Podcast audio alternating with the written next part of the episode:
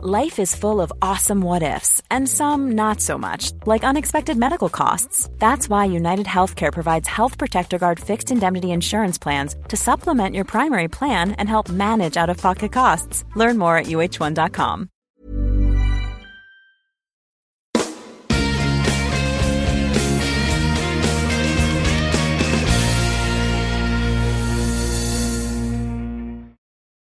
Ya estamos de vuelta de la pausa. Seguimos aquí en el capítulo 422 de Coffee Break con Isabel Cordero, con Francis Villatoro y con José Edelstein.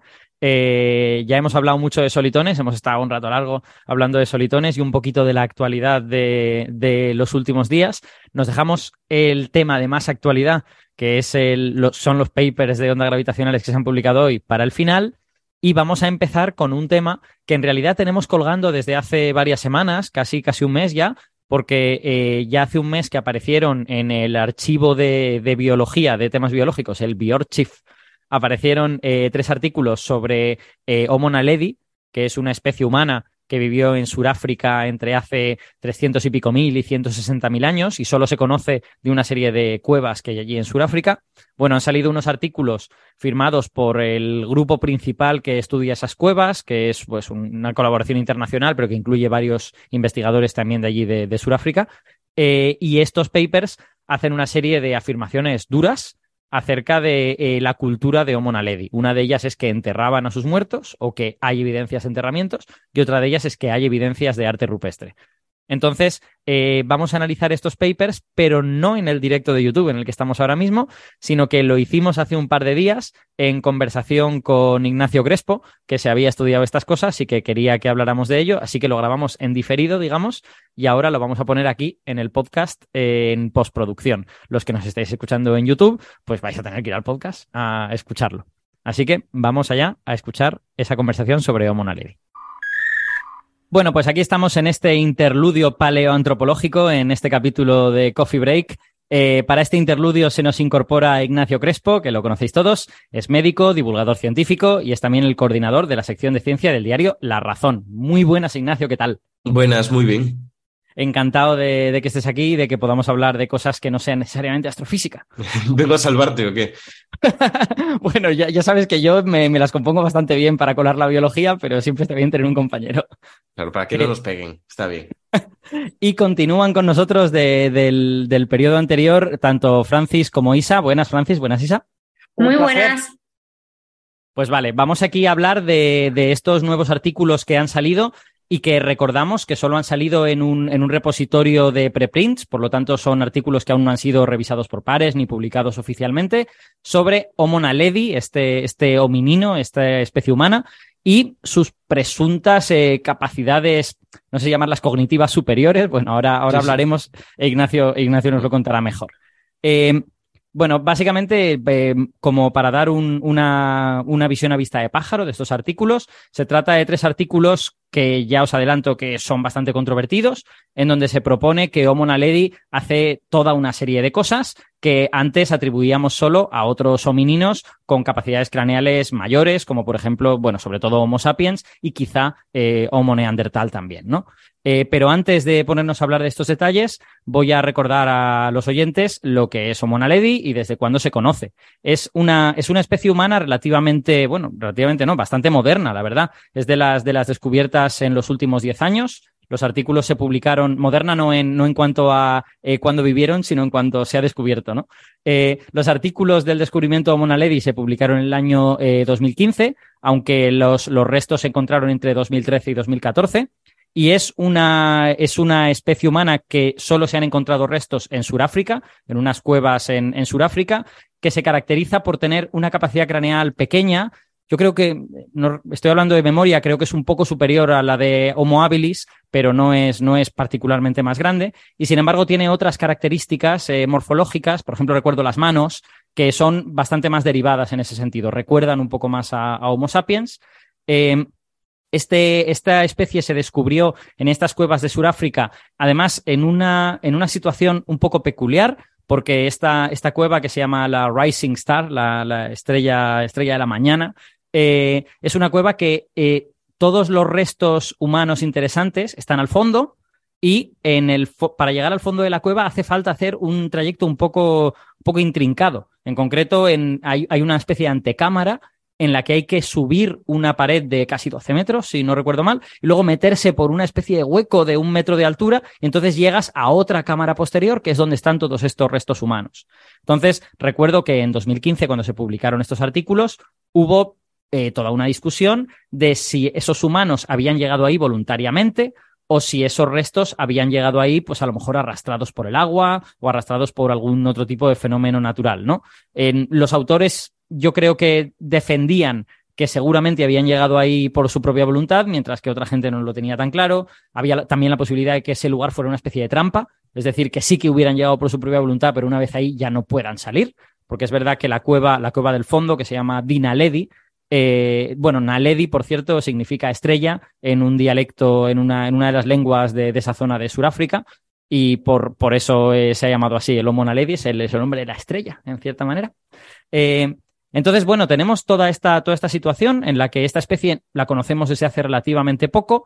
Me ha faltado contaros cuándo vivieron. La datación en esta cueva es complicada por, debido a cómo están situados los estratos y a cómo han sido Em, re, eh, cómo, han sido modificados después de haber sido depositados, todo, todo esto que se llama la tafonomía de, de, las, de los yacimientos. La tafonomía es básicamente el estudio de los sedimentos en un yacimiento, de cómo se han depositado, de cómo han podido ser modificados después de ser depositados y por lo tanto nos da todo el contexto en el que hemos encontrado eh, un resto eh, paleontológico o arqueológico y nos da mucha información porque, claro, si, si los sedimentos están prístinos, están sin tocar, información que saquemos de ello nos puede dar mucha información sobre datación y sobre contexto de esos restos, mientras que si están modificados tenemos que dudar un poco de cualquier, de cualquier conclusión que vayamos a sacar de esos sedimentos.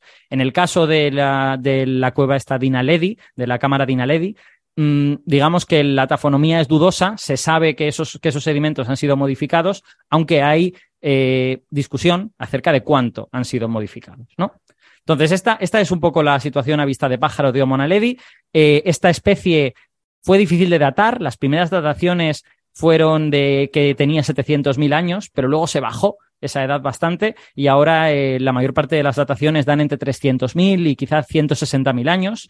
hay que pensar que Homo sapiens existe en África desde hace 300.000, quizá 250.000. O sea que digamos que sería una especie contemporánea como, como Homo sapiens, aunque hasta donde yo sé, los restos más antiguos de Homo sapiens en África están más bien en el norte.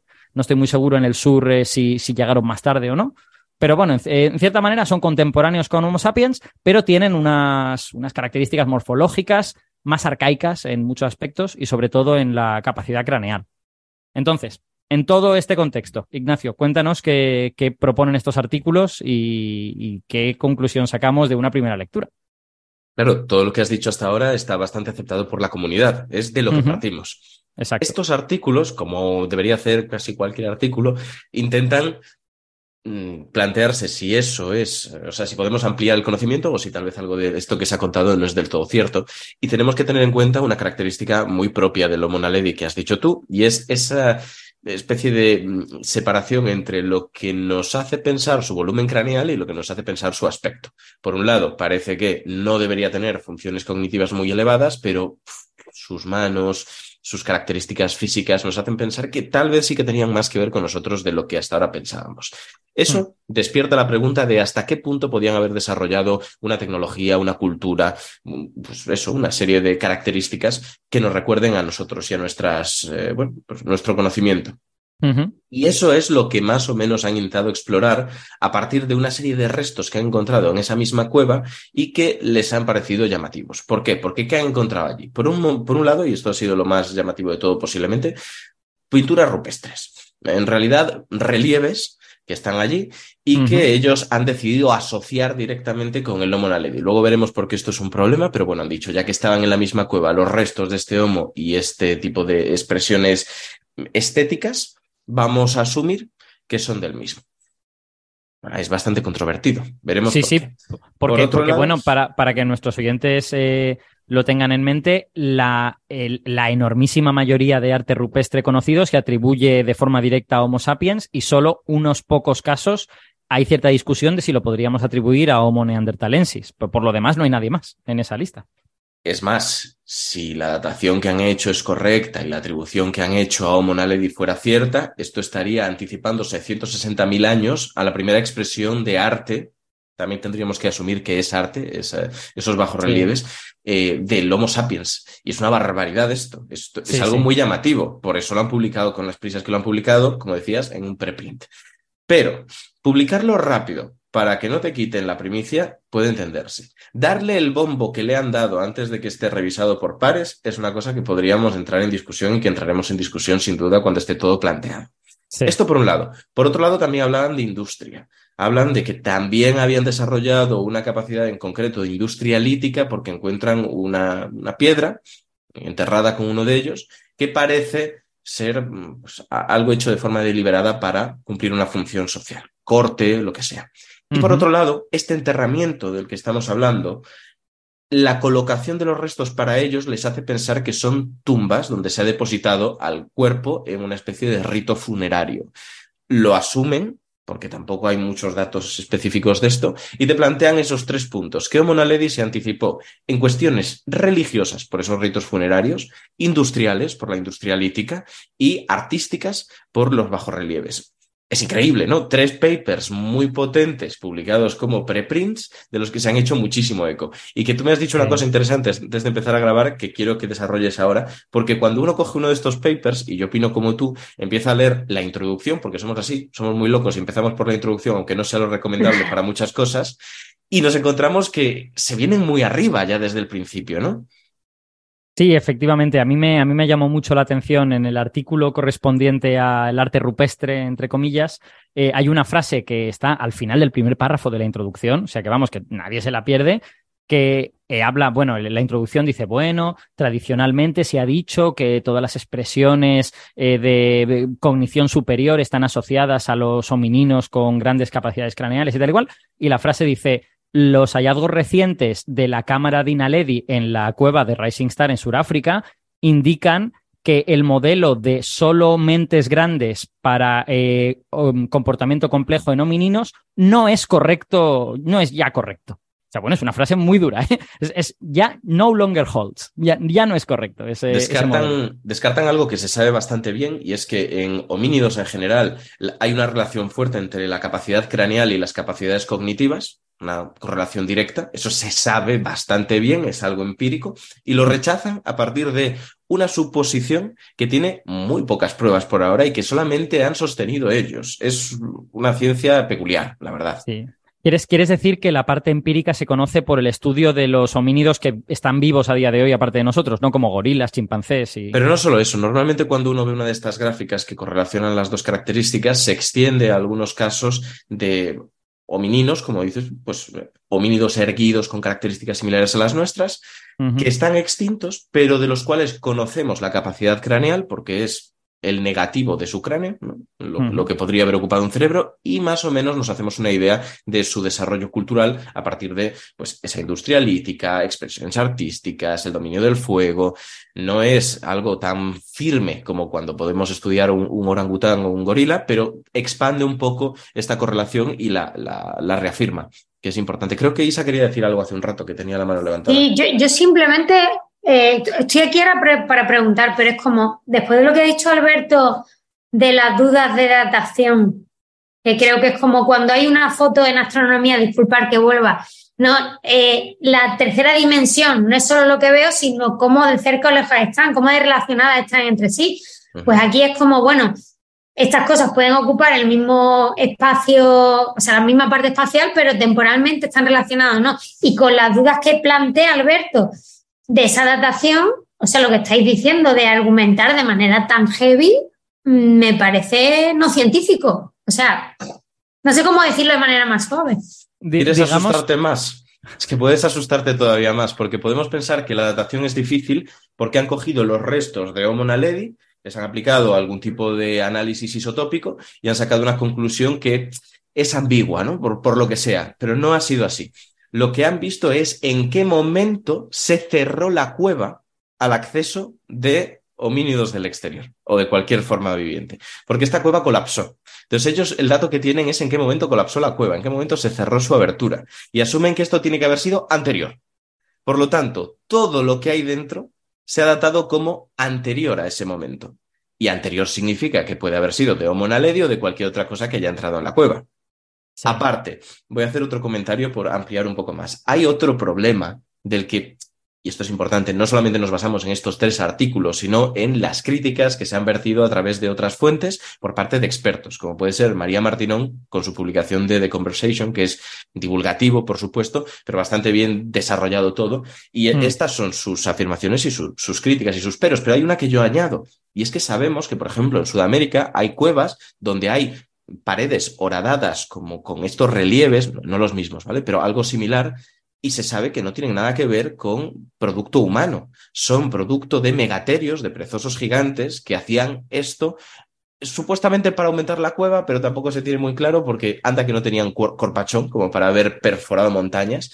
Así que, ¿por qué asumimos que esta actividad, que de acuerdo, acepto que puede ser por un homínido, no hay motivo para pensar lo contrario, tenga un propósito que podamos atribuir como artístico o estético. Esto es otro mm. salto que se está dando muy a la ligera y que también es interesante reafirmar. Sí, hay que, para, mm. para, los oyentes que no hayan visto las imágenes de ese arte rupestre, em, se trata básicamente como de em, rayas eh, grabadas en la piedra, eh, muy, muy rectas en general, pero que bueno, que a lo mejor pues se cruzan cuatro y forman una especie de cuadrado en el que se han continuado los lados, pero no es un cuadrado de yo he hecho cuatro lados unidos, sino he hecho una raya, he hecho otra raya, he hecho otra raya, he hecho otra raya, y en el centro pues queda un cuadrado, digamos, o dos rayas que se cruzan y forman una cruz, digamos. O sea que, que bueno, que puede ser una expresión artística, no digo yo que no, pero también. Bueno, y pueden ser matemáticas. Quiero decir, si me, pongo, si me pongo a pensar, puede ser una calculadora prehistórica, que donde se cruzan, cuentas los puntos y las intersecciones y sacas una conclusión. Porque anda que no hemos visto veces estudios de matemática antropológica y cosas de estas, que, que, hay estudios al respecto, dándose unos follones mentales increíbles para sacar conclusiones que no puedes sacar de información muy parcial el hueso de Ishango, que todos lo tenemos en mente y sabemos que sí, que posiblemente era un sistema de numeración lo que están ahí plasmando, incluso algunas cuentas, empiezan a hablar de que conocían los números primos y operaciones complejas. Posiblemente no, posiblemente no, pero hay cierta tendencia a sobreescalar lo que significan este tipo de hallazgos, incluso con las matemáticas, que es lo que comento. Así que no sé. A mí me parece tremendamente osado que hagan estas afirmaciones en un primer artículo. Y además, sobre todo, a ver, eh, luego, luego si queréis hablamos de la parte de los enterramientos, que también es fuertemente controvertida la afirmación. Estamos centrándonos más en el arte rupestre, pero a mí, sobre todo en el arte rupestre, me llama la atención que no, no tienen en este punto ninguna manera de datar los propios, eh, los propios grabados, digamos, sino que simplemente en esta cueva hay restos de este hominino, en esta cueva tenemos estos grabados, debe de ser que lo han hecho ellos. Y bueno, y si, y si resulta que la cueva se abrió parcialmente en algún momento, pudo entrar alguien, eh, no sé, hace 100.000 años, digo, o hace, o hace 50.000 años. O, bueno, o alguien, otro animal, ¿no? O sea, el que ha comentado Ignacio, pero incluso yo qué sé, ¿por qué no varios animales le dan por rascar algo? Porque a lo mejor hay alimento en esa beta, o es que, no sé, me parece que hay demasiadas posibilidades como para eh, sacar conclusiones. A mí me parecería muy bien que se hiciera como, como un informe de, mira, hemos encontrado todo esto. Y esto es lo que realmente podemos decir. Pero luego el salto al vacío de asumir cosas. Y, y luego, a mí, otra de las cosas, hace tantos millones de años, o sea, cuando, cuando hablas de esa lejanía temporal, que pueden meter tanto la gambas, esa extrapolación, hay que ir con mm. cuidado, efectivamente. Tengo que decir que este animal del que yo hablaba, el perezoso gigante, es de Sudamérica, sus distintas especies, no sería el caso y además serían mucho más brutas las marcas. No se me ocurre ningún animal que hubiera podido hacer esto de los que conocemos y con estas características, que son líneas, como decía Alberto, muy rectas, como que hay una voluntad en colocarlas de esa forma en concreto, o esa sensación da y por eso han pensado lo que han pensado, pero que sean de un humano no quiere decir que sean con propósito estético, que este es el tema. Pero si te estás sorprendiendo todo esto, Isa, porque es que veo que de verdad te, estás viniendo arriba y me parece muy bien, hay otra cosa que me llama la atención de estos papers, a mí y, a María Martinón y a todos los que han escrito el artículo de Conversation, y es que asumen que por la localización de estos grabados en la cueva, tenían que dominar el fuego, porque son lugares tremendamente recónditos donde teóricamente no habría llegado la luz. Y aquí, claro, ya llegamos a suposiciones especulativas sobre lo especulativo. Y ahí están.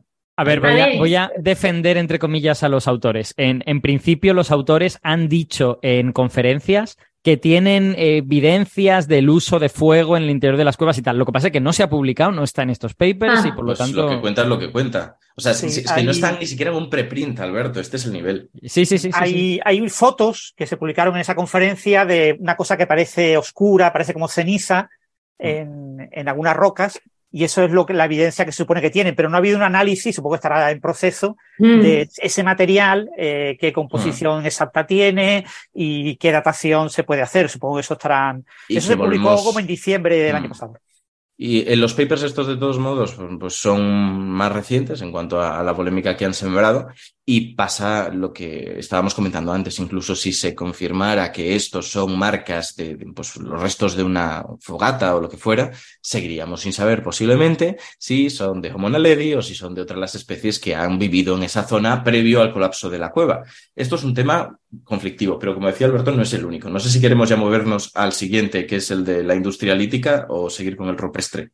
Sí, bien. Si queréis, eh, para, para, aclarar, hay un punto que, no hemos dicho que quizás es relevante. encontraron también una especie de, de roca. Es lo que iba a hablar ahora. Corte más o menos pulido, que pudo ser la usada para hacer estas marcas. Entonces, eh, claro, esto siempre es muy dudoso porque no es una pieza lítica claramente de origen humano, pero eh, entonces estas marcas, estos grabados que hay en la, en la pared, esas rayas que acabáis de comentar, tienen una cierta profundidad y por lo tanto requieren un esfuerzo el, realizarlo y se cree que pudo haber sido debido a esta, a esta roca, pero no se ha hecho el análisis exacto de la composición de los residuos, no se ha confirmado que sea esta roca realmente la responsable, hay muchas cosas que todavía quedan por hacer. Justo de eso y es lo que iba a comentar cuando me refería a industria lítica, porque esta roca tiene otra connotación y es que también han sugerido Mm, que podía haber sido pulida de forma deliberada para adoptar ese aspecto, porque se encontró de una manera que parecía casi ajuar funerario.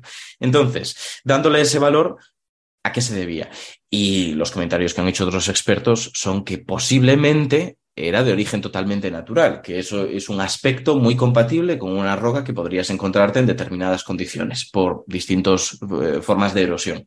Así que, bueno, pues volvemos a otro problema. Una afirmación muy contundente para algo que no parece estar tan claro. Y habrá gente que diga, bueno, esto ha pasado muchas otras veces, se han hecho afirmaciones en la historia de la ciencia que han sido atrevidas y más adelante hemos confirmado que eran correctas, pero bueno, esto es un comodín. Cuantísimas veces han hecho afirmaciones atrevidas que hemos acabado descartando. La cautela es un buen punto de partida cuando no tenemos evidencia. Partamos de eso y que ya vengan las evidencias, porque aquello que se aceptó cuando en un primer momento estaba en contra de la academia, no fue por gracia divina, fue porque finalmente llegaron las pruebas. Así que esperemos esas pruebas.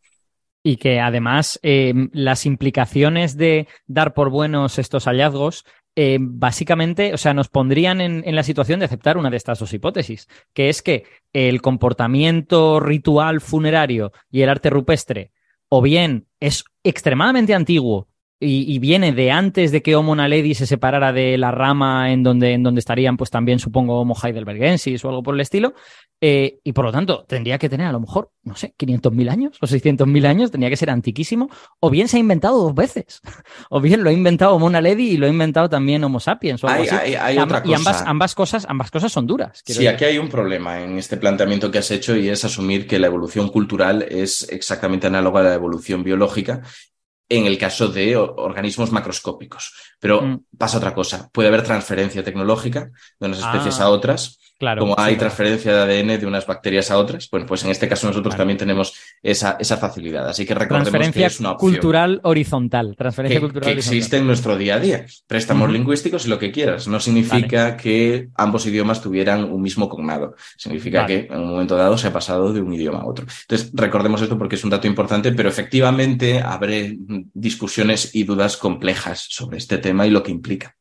Y, si he entendido bien, además, contra, o sea, pondrían entredicho otras leyes que a ver cómo las enlazan, ¿no? Porque esa, esa ley eh, empírica sobre las capacidades y el tamaño craneal, el tamaño del cerebro, habría que engancharla bien, ¿no? O sea, que va hacia arriba, hacia abajo, luego hacia arriba otra vez, o sea... Tú estás pensando en qué función define la gráfica, ¿no? Sí, o sea, me refiero a qué tipo de correlación, cómo engancharía unos datos con otros. Sí, habría que ver, eh, quiero decir, incluso aunque fuera ese el caso, podría ser un outlier, no hablaríamos de leyes porque nos, nos da repelús, pero porque tenemos pocos datos, ¿no? Para eso, incluso en nuestro caso, y sabemos que hay muchos factores que pueden influir pero ahí entrarían ya cosas más complejas, como que sabemos que, por, por ejemplo, eh, dentro de una misma especie, esa correlación no tiene apenas valor. Yo no puedo coger y ah. hacer esa relación entre distintos organismos de nuestra especie, distintos individuos, sino entre especies distintas, que ya más o menos hay una media entre sus individuos. En este caso, pues oye, tal vez mm, entrarían en juego otros factores en, una proporción extrema dentro de ese cómputo final que da su capacidad cognitiva, como tal vez descubramos que eh, la proporción entre neuronas y neuroglía, que es otro tipo de células, bueno, otros tipos de células de nuestro sistema nervioso central, son importantes para determinar las capacidades cognitivas de un individuo. Tal vez esto fuera un caso extremo de una proporción muy bien mezclada que les permitía ser un outlier, no lo sabemos, pero de nuevo son especulaciones muy especulativas. Me ha, hecho, me ha hecho mucha gracia el comentario de Ignacio, la, la diferencia del punto de vista de las ciencias biológicas y las neurociencias al el punto de vista de, de, la física, ¿no? Y de, y de, ciencias más matematizadas, digamos. Esto de no hablaríamos de leyes porque nos da repelús. claro, los físicos queremos hablar de leyes continuamente, ¿no? pero, claro, claro, exacto, exacto. Es completamente razonable, pero, pero bueno, diferencia de punto de vista, ¿no? Se, se puede hablar de, de, una ley en, de una ley en donde cada punto hay una distribución. No es un valor, sino que hay una distribución.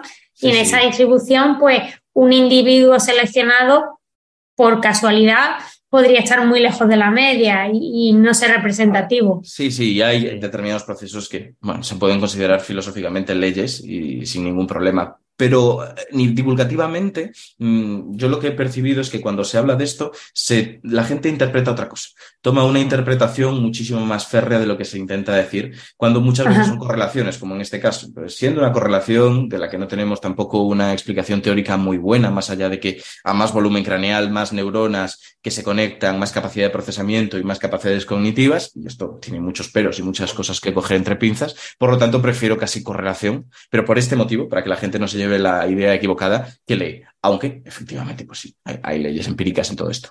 Y después hay que recordar el caso del Homo floresiensis, el hombre de, flores, que también tiene un cráneo extremadamente pequeño, con lo que tenía un cerebro pequeño, y para el que es mucho más reciente, obviamente, muchísimo más reciente, pero no está claro cómo se conecta con el Homo sapiens y eh, puede mm, provenir de, de, alguna rama mucho más antigua.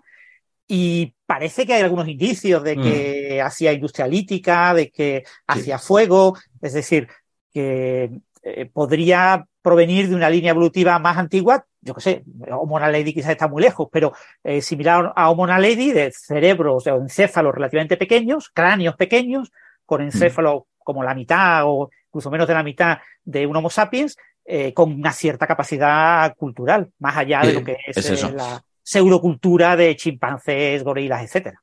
Es razonable plantearse pues, que, que pueda haber excepciones, incluso si la correlación es, es suficientemente válida.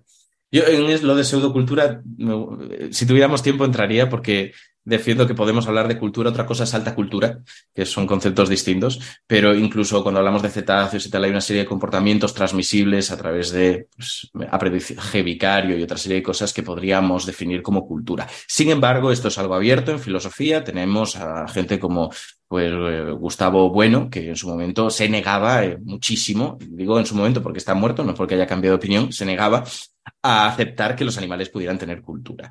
De todos modos, ha dejado, ha dejado sus opiniones fijadas definitivamente. Sí, no sabrías cuánto, porque eh, existe una corriente dentro de la filosofía por la cual, corriente como tendencia en este caso, muchísimos de sus estudiantes lo que buscan es identificarse con algo a muerte, coger un autor y repetir como loros todo lo que el autor haya dicho sin recontextualizar por el momento lo que pudiera haber dicho. Y siendo Gustavo Bueno autor muy interesante de nuestra filosofía, sin ninguna duda, hay toda una serie de seguidores, buenistas se suelen llamar desde fuera, que de forma crítica repiten como loros todo lo que se ha dicho por parte de, este autor. Y parte es esto. es negar una serie de cosas que tenemos que entender que también Gustavo Bueno tenía sus impurezas ideológicas mezcladas que estaban afectando a lo que pudiera entender, ya sin meternos en ética, que es muchísimo más controvertido, lo que pudiera entender sobre qué sería o qué no sería cultura en casos no humanos. Mm. Entonces retiro mi, uso de la palabra pseudocultura y quizás habría que utilizar el. Pero bueno, ya digo que es. Lo de alta y baja cultura. Podemos dejarlo en cultura animal y cultura Exacto. Alta y baja cultura suele utilizarse como una diferencia entre aquellas expresiones populares que forman parte de, tu acervo cultural, vaya la redundancia, pero bueno, nos entendemos. Los Funko Pops, la gente a la que le molesta hablar de cultura pop porque considera que no es suficientemente elevado, da igual, sigue siendo cultura, igual que hacer un signo concreto como levantar el dedo corazón, que es parte de nuestra cultura, que se transmite o lo que sea. Y por otro lado, tenemos lo que históricamente hemos considerado como cultura de alguien cultivado, que son ya expresiones estéticas superiores de literatura, y a eso se le suele llamar alta cultura. Las connotaciones que pueda tener sobre el valor de una y otra es lo controvertido, pero es verdad que antropológicamente se suele haber distinguido para que no hubiera el problema de, no, esto no es cultura porque no es suficientemente elevado para mí. No, tranquilo, no hablamos de eso, hablamos de cultura en su aspecto más amplio. Y, bueno, una pregunta, entiendo que ahora, eh, me refiero cuando algo es tan polémico, hay muchas oportunidades de que alguien reanalice, o sea, todo lo que estabais diciendo de poner datación a un montón de cosas, de analizar residuos. Esto se sabrá, habrá otros grupos diciendo, bueno, vamos a poner un poquito de orden, o supongo, ¿no? Yo supongo que sí, pero ahí ya se me escapa porque es más eh, intrahistoria de, de, esta disciplina. Veremos. Bien, en el, en el mundo de la paleoantropología es, mm, bueno, no sé si habitual, pero, pero yo creo que común, eh, que el, a las cuevas, a los yacimientos, tienen acceso ciertos grupos, que suelen habitualmente ser grupos locales, ¿no? En el, en el caso de la cueva esta Racing Star, eh, son todo, o casi todo, o sea, los líderes de grupo son de la Universidad de Witwatersrand, que no sé si se pronuncia así en, en inglés sudafricano, pero bueno. Eh, entonces, yo sospecho que ellos son los que tienen acceso más directo a todo esto y otra gente, pues, pues, pueden colaborar con ellos de alguna forma, pero como la cueva está físicamente donde está, hay, digamos, hay más restricciones que cuando los datos están en Internet y uno los puede reanalizar, digamos. De todos También, modos. Eh, perdona, perdona, Ignacio. También eh, está el problema, sobre todo en cuanto a la datación, de si la datación es posible o no es posible, porque em, en la ausencia de ciertos elementos, algunas cosas son muy difíciles de datar. Por ejemplo, mm. cosas como el arte rupestre que está en la pared es posible datarlo cuando hay cosas que se le han puesto por encima. O sea, fue famoso un trabajo de hace unos años que después fue, se, se, volvió controvertido, en el que un cierto arte rupestre de una, de una cueva del sur de España, sobre el cual se había depositado unas, una especie de eh, goterón de caliza, ese goterón de caliza, como estaba encima del arte rupestre, permitía darte una edad para ese arte mm. rupestre. Entonces tú databas eso y, tenías al menos una edad. Y eso se, relacionó con que ese arte podía ser neandertal y una serie de cosas que luego se han puesto en duda. Pero si no tienes este tipo de elementos físicos, mm. puede ser difícil datar algunas cosas, incluso aunque la cueva siga ahí. Claro, este es el tema. No, no, esperamos necesariamente que se confirme o se desmienta por una datación, sino que se haga con más cautela, porque es una afirmación que claramente sobra. Y Ocurre una cosa respecto a lo que decías, Alberto, que también hay que tener en cuenta. Efectivamente, suele haber unos grupos que tienen más acceso a este tipo de yacimientos, pero pasa otra cosa. Muchas veces, precisamente por el expolio que se ha hecho de pues, muestras culturales de distintas épocas en mm. África y en otros lugares del mundo, lo que se obliga es que haya participación de una universidad local o de locales en este tipo de investigaciones. Es algo que en arqueología en Egipto se hace así, es, obligatorio a más no poder, por ejemplo. En este caso, efectivamente, tenemos esa universidad que no voy a intentar repetir porque es complicado. Pero si vemos el resto de universidades implicadas o de instituciones, mira, tenemos National Geographic, lo cual implica Washington aquí, tenemos eh, la Universidad de Princeton, tenemos la Universidad de Wisconsin, tenemos eh, la Carnegie Institution, tenemos muchas otras instituciones que no tienen una vinculación geográfica con esta zona y por lo tanto también sería plausible que otra serie de instituciones de renombre, sus equipos de investigación, escribieran para de alguna manera, aunque sea con la misma universidad impronunciable, pues entraran para, para hacer investigación. Esto es una posibilidad. No quiere decir que tengan que ser necesariamente estos mismos los que hagan el resto de estudios. Voy, voy a intentar pronunciarlo bien. Es la Universidad de Witwatersrand creo yo. Si es en inglés, si no es en neerlandés, que podría ser. Es que podría, ser, Claro, debería ser algo así como Witwatersland. Podría ser incluso en afrikaans. Claro, exacto. Lo cual es aún más complicado. Sí. Porque, porque ya es derivación de. Sí, es, una, es un nombre compuesto que incluye por lo menos tres elementos en los cuales se, se, ve claramente que hay un origen germánico en alguno de ellos. Ya está, vamos a dejarlo ahí. Witwatersrand o algo así. Mm. Pues efectivamente, por cierto, es en afrikaans, lo acabo de comprobar, y significa em, cresta de agua blanca. Vale. Bueno. Wit, wit, blanco, waters, agua, y rand, eh, no Asumo que sí. La cresta. Sí, no lo identifico con ninguna palabra inglesa, pero tiene que ser eso. Pues sí. Eh, bueno, pues hemos, hemos hablado ya del, del, arte rupestre, hemos hablado ya de la industria lítica, hemos visto que son artículos que tendrían consecuencias muy, digamos, muy profundas, pero también muy controvertidos, nos falta hablar de el aspecto, digamos, más humano quizá de todo esto, que es el de los enterramientos. Eh, cuéntanos, Ignacio, qué es lo que se ha visto, ¿no? Y, y, qué es lo que haría falta para que de verdad calificásemos esto de enterramiento, que creo es lo importante. Es muy complejo ese tema, porque siempre que nos referimos a aspectos que en nuestra cultura tiene un gran simbolismo, tendemos a atribuírselo a otros. O sea, estaba hablando en la radio hace unos días de animales que pueden entender la muerte o no, y yo empecé diciendo, vamos a ver, pero ¿acaso entendemos nosotros necesariamente lo que es la muerte? Hacemos una serie de asunciones que pueden estar más o menos de acuerdo y punto. O sea, para mucha gente, entender la muerte religiosamente es entender la muerte. Aquí tenemos un problema ya, ¿no? Entonces, ¿que el animal se dé cuenta de que algo ocurre es suficiente para asumir que algo está entendiendo? Pues posiblemente sí.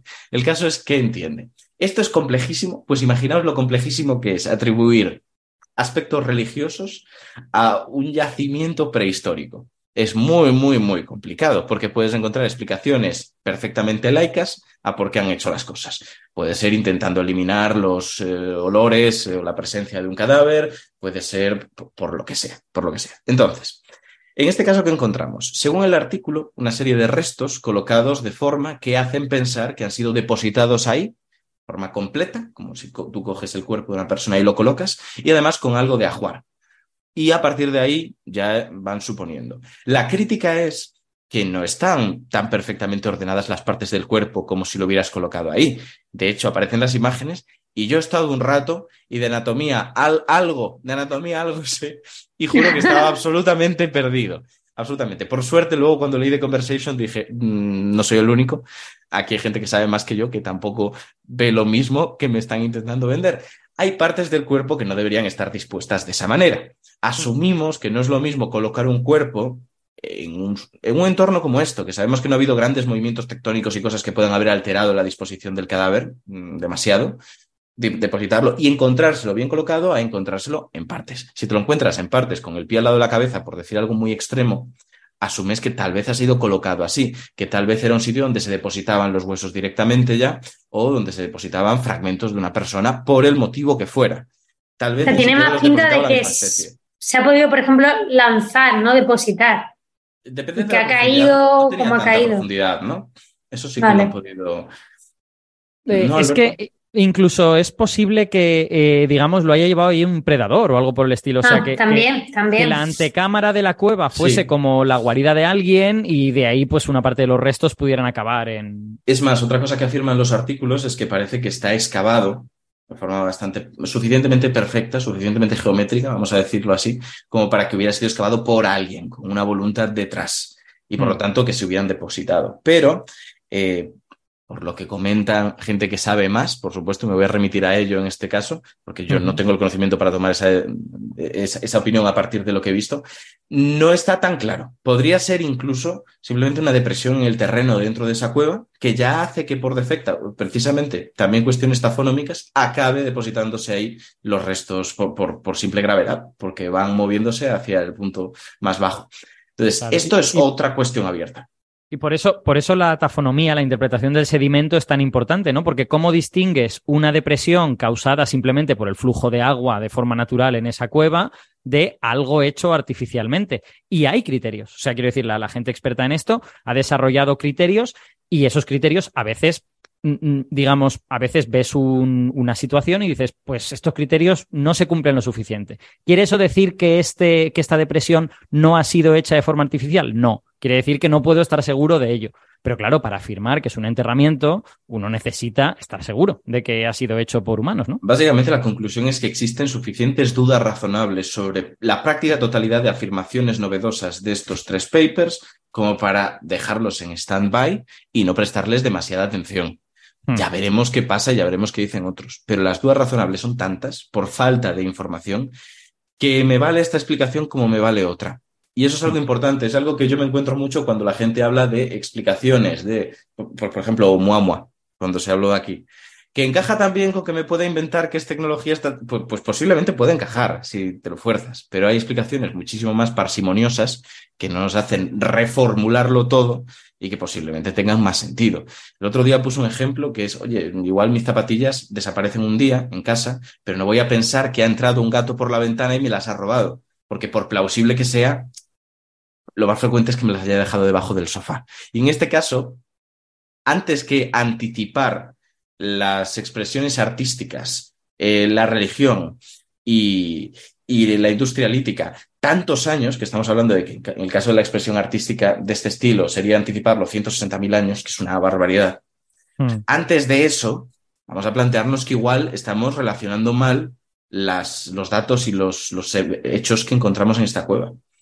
Sí, de nuevo, eh, a veces hemos hablado en este programa de esas cosas que no son el mero argumento científico, pero que te hacen levantar una banderita de color amarillo de color naranja en los artículos. Y mm.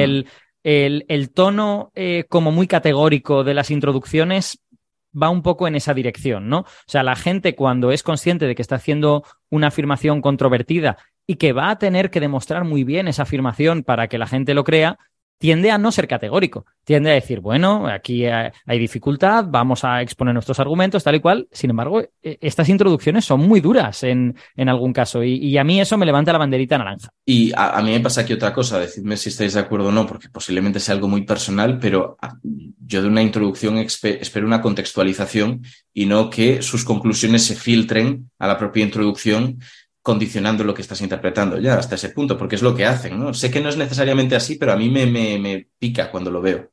Claro, la, clave en el, este formato de introducción es muy propio de la revista Nature, ¿vale? Mm, los investigadores de la de Homo naledi eh, no lograron publicar su descubrimiento en Nature y acabaron publicando en una revista que quizás hoy en día mucha gente considera muy prestigiosa, pero que en aquella época, en 2015, no era nada prestigiosa, que era eLife, y bueno, que se ha ido convirtiendo más prestigiosa acercándose a los años 2020. y, y, después el, los análisis clave del Homo naledi, que fue el de la mano y el pie, también lo enviaron a Nature, mm. pero acabó en Nature Communications. No lo lograron colar en Nature. Apareció en Nature Communications, que es una revista como de segunda, no, es la primera que es Nature, es una segunda opción.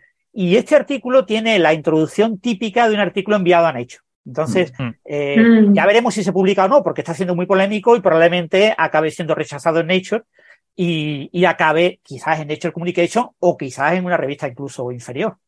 Sí, eso quería, eso quería decir yo también, que por fortuna ese trabajo de al menos eh, análisis crítico de, de, estas ideas ya está siendo hecho. Ya hay unos revisores que lo, están, que lo están mirando. Así que vamos a ver cómo es la versión que finalmente se publique de estos artículos en la revista en la que se publique. Y y yo creo que eso nos ayudará porque los revisores lo que harán es pulir todo esto, ¿no? Decir, esta afirmación es demasiado fuerte, debes, debes contextualizar poniendo esto, debes hacer tal cosa. Y aún así, bueno, la, la previsión es que o bien reanalizan muy bien sus datos o bien tendrán que eh, moderar muchísimo sus afirmaciones porque de lo contrario no les dejarán publicárselo. Eso es por lo menos lo que, lo que la comunidad parece decir.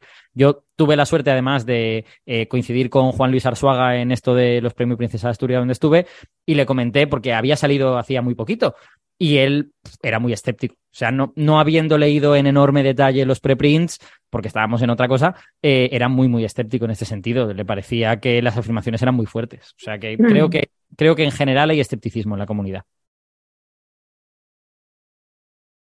En cuanto a formato de introducción, eh, hay que recordar que la revista, la revista Nature, y algo menos en Science, pero sobre todo en Nature, eh, se supone que mucha gente, o sea, la revista Nature está dirigida a público general, ¿vale? Hmm. Se vende en kioscos. Entonces, la introducción debe ser un resumen comprensivo del, de todo el artículo.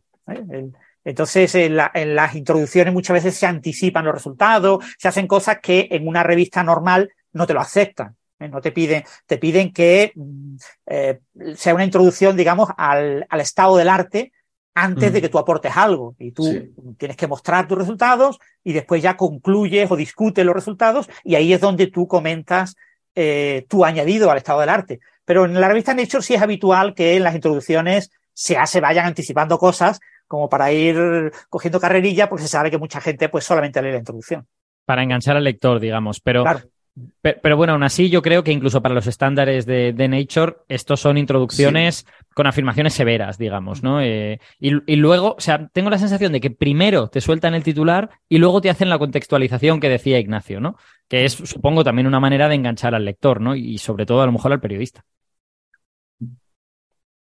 Entonces, bueno, no sé si queréis hacer algún comentario más. Yo creo que esto es lo que se puede decir en este punto, ¿no? El siguiente paso es esperar si hay más reacciones por parte de la comunidad, que yo creo que si las hay irán un poco en la dirección de lo que el artículo de The Conversation dice y ver las versiones publicadas. Una vez veamos las versiones publicadas, a ver, a ver qué ocurre, a ver si salen en eLife también o en, o en Nature Communications o donde sea. O sea, quiero decir, a mí verdaderamente me sorprende eh, que Homo naledi no fuera publicado en algo como Nature y yo creo que revela un poco que los, que los autores no querían dar su brazo a torcer, en cierta manera, ¿no? Que los revisores de Nature o de Science les exigieron algunas cosas que o bien ellos no querían hacer o bien no les parecían apropiadas o lo que fuese, ¿no?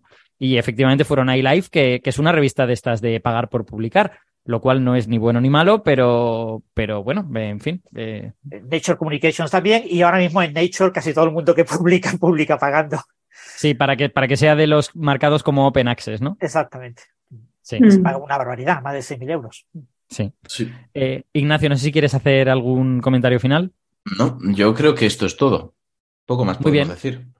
Pues, eh, pues eh, cerramos esta, esta parte de este capítulo de Coffee Break. Muchas gracias, Ignacio, por estar aquí. Nada, a vosotros, un placer. Y con Isa y Francis continuamos ahora mismo. Venga. Pues esto es lo que os podemos contar por ahora de, estos últimos artículos sobre Homo naledi. Mucha cautela, mucha tranquilidad. Lo más probable es que muchas de las afirmaciones que aparecen en estos artículos que están todavía por revisar eh, vayan a tener que ser matizadas, incluso retiradas en la, en la versión final. Así que vamos a ver cómo evoluciona este asunto. Y, bueno, ahí en esa, en esa conversación con Ignacio es cuando ha aparecido The Conversation, ¿no? Es cuando hemos hecho referencia a este artículo de María Martinón y otros autores en The Conversation, un poco señalando los defectos que hay en estos artículos y los motivos para dudar de las, de las conclusiones. Así que vamos a ver cómo evoluciona este tema. Ya sabéis, la paleoantropología es un campo muy dinámico, está continuamente en movimiento a medida que se van eh, encontrando nuevos datos. En particular, Homo naledi ni siquiera es una, es una especie particularmente bien conocida, se conoce solo de, estos sitios en Sudáfrica, o sea que hay mucho margen para, para averiguar cosas eh, más detalladas sobre ella.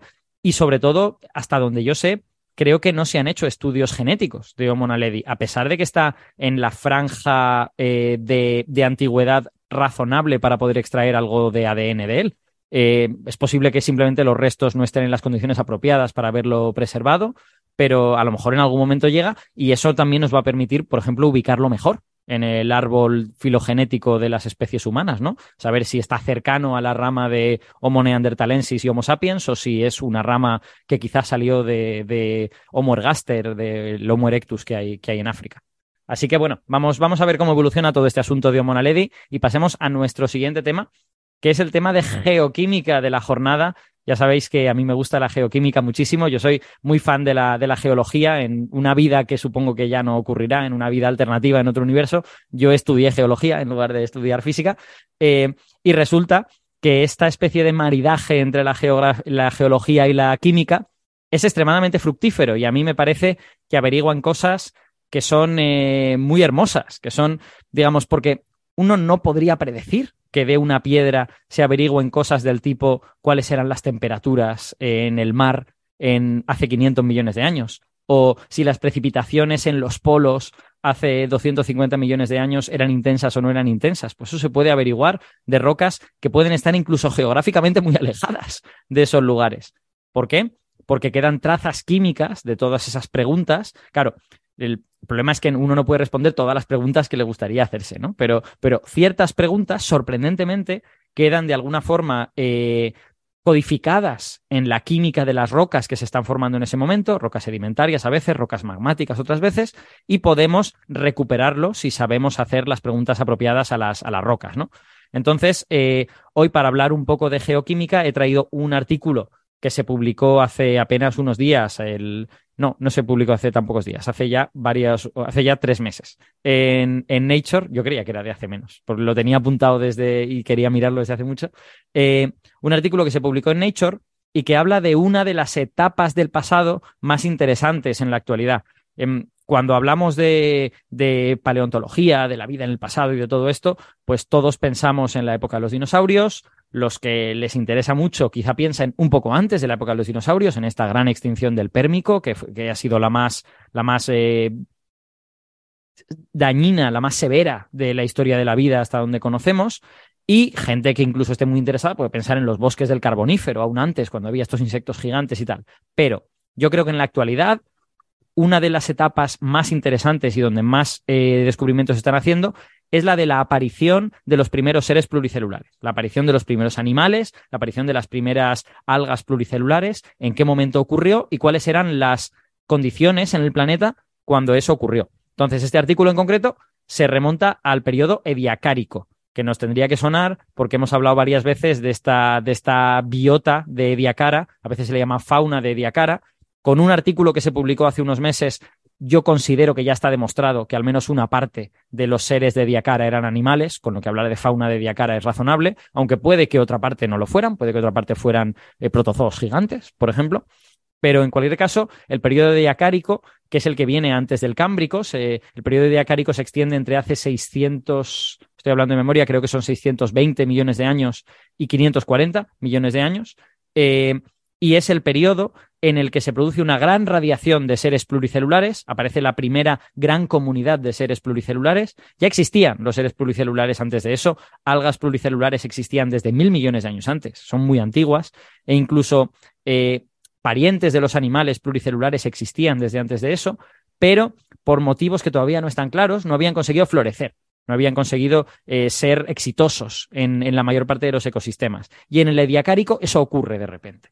Empezamos a encontrar comunidades de seres pluricelulares que son todavía seres blandos, no tienen, no, no dejan restos de muy buena calidad, solo dejan restos en eh, estratos que permiten conservar los, los, tejidos blandos, pero que son eh, ecuménicos en el sentido de que están en, en, prácticamente todo el planeta y que parecen muy abundantes y por lo tanto son muy, son muy eh, exitosos. Y eso quiere decir que este periodo es muy interesante, porque en él pueden estar pasando cosas que son las que permitieron que exista la vida pluricelular tal y como la conocemos, que toda la herencia, todos los océanos llenos de animales, de peces, eh, que esos peces hayan logrado salir a la superficie, es herencia de algo que ocurrió en este periodo diacárico.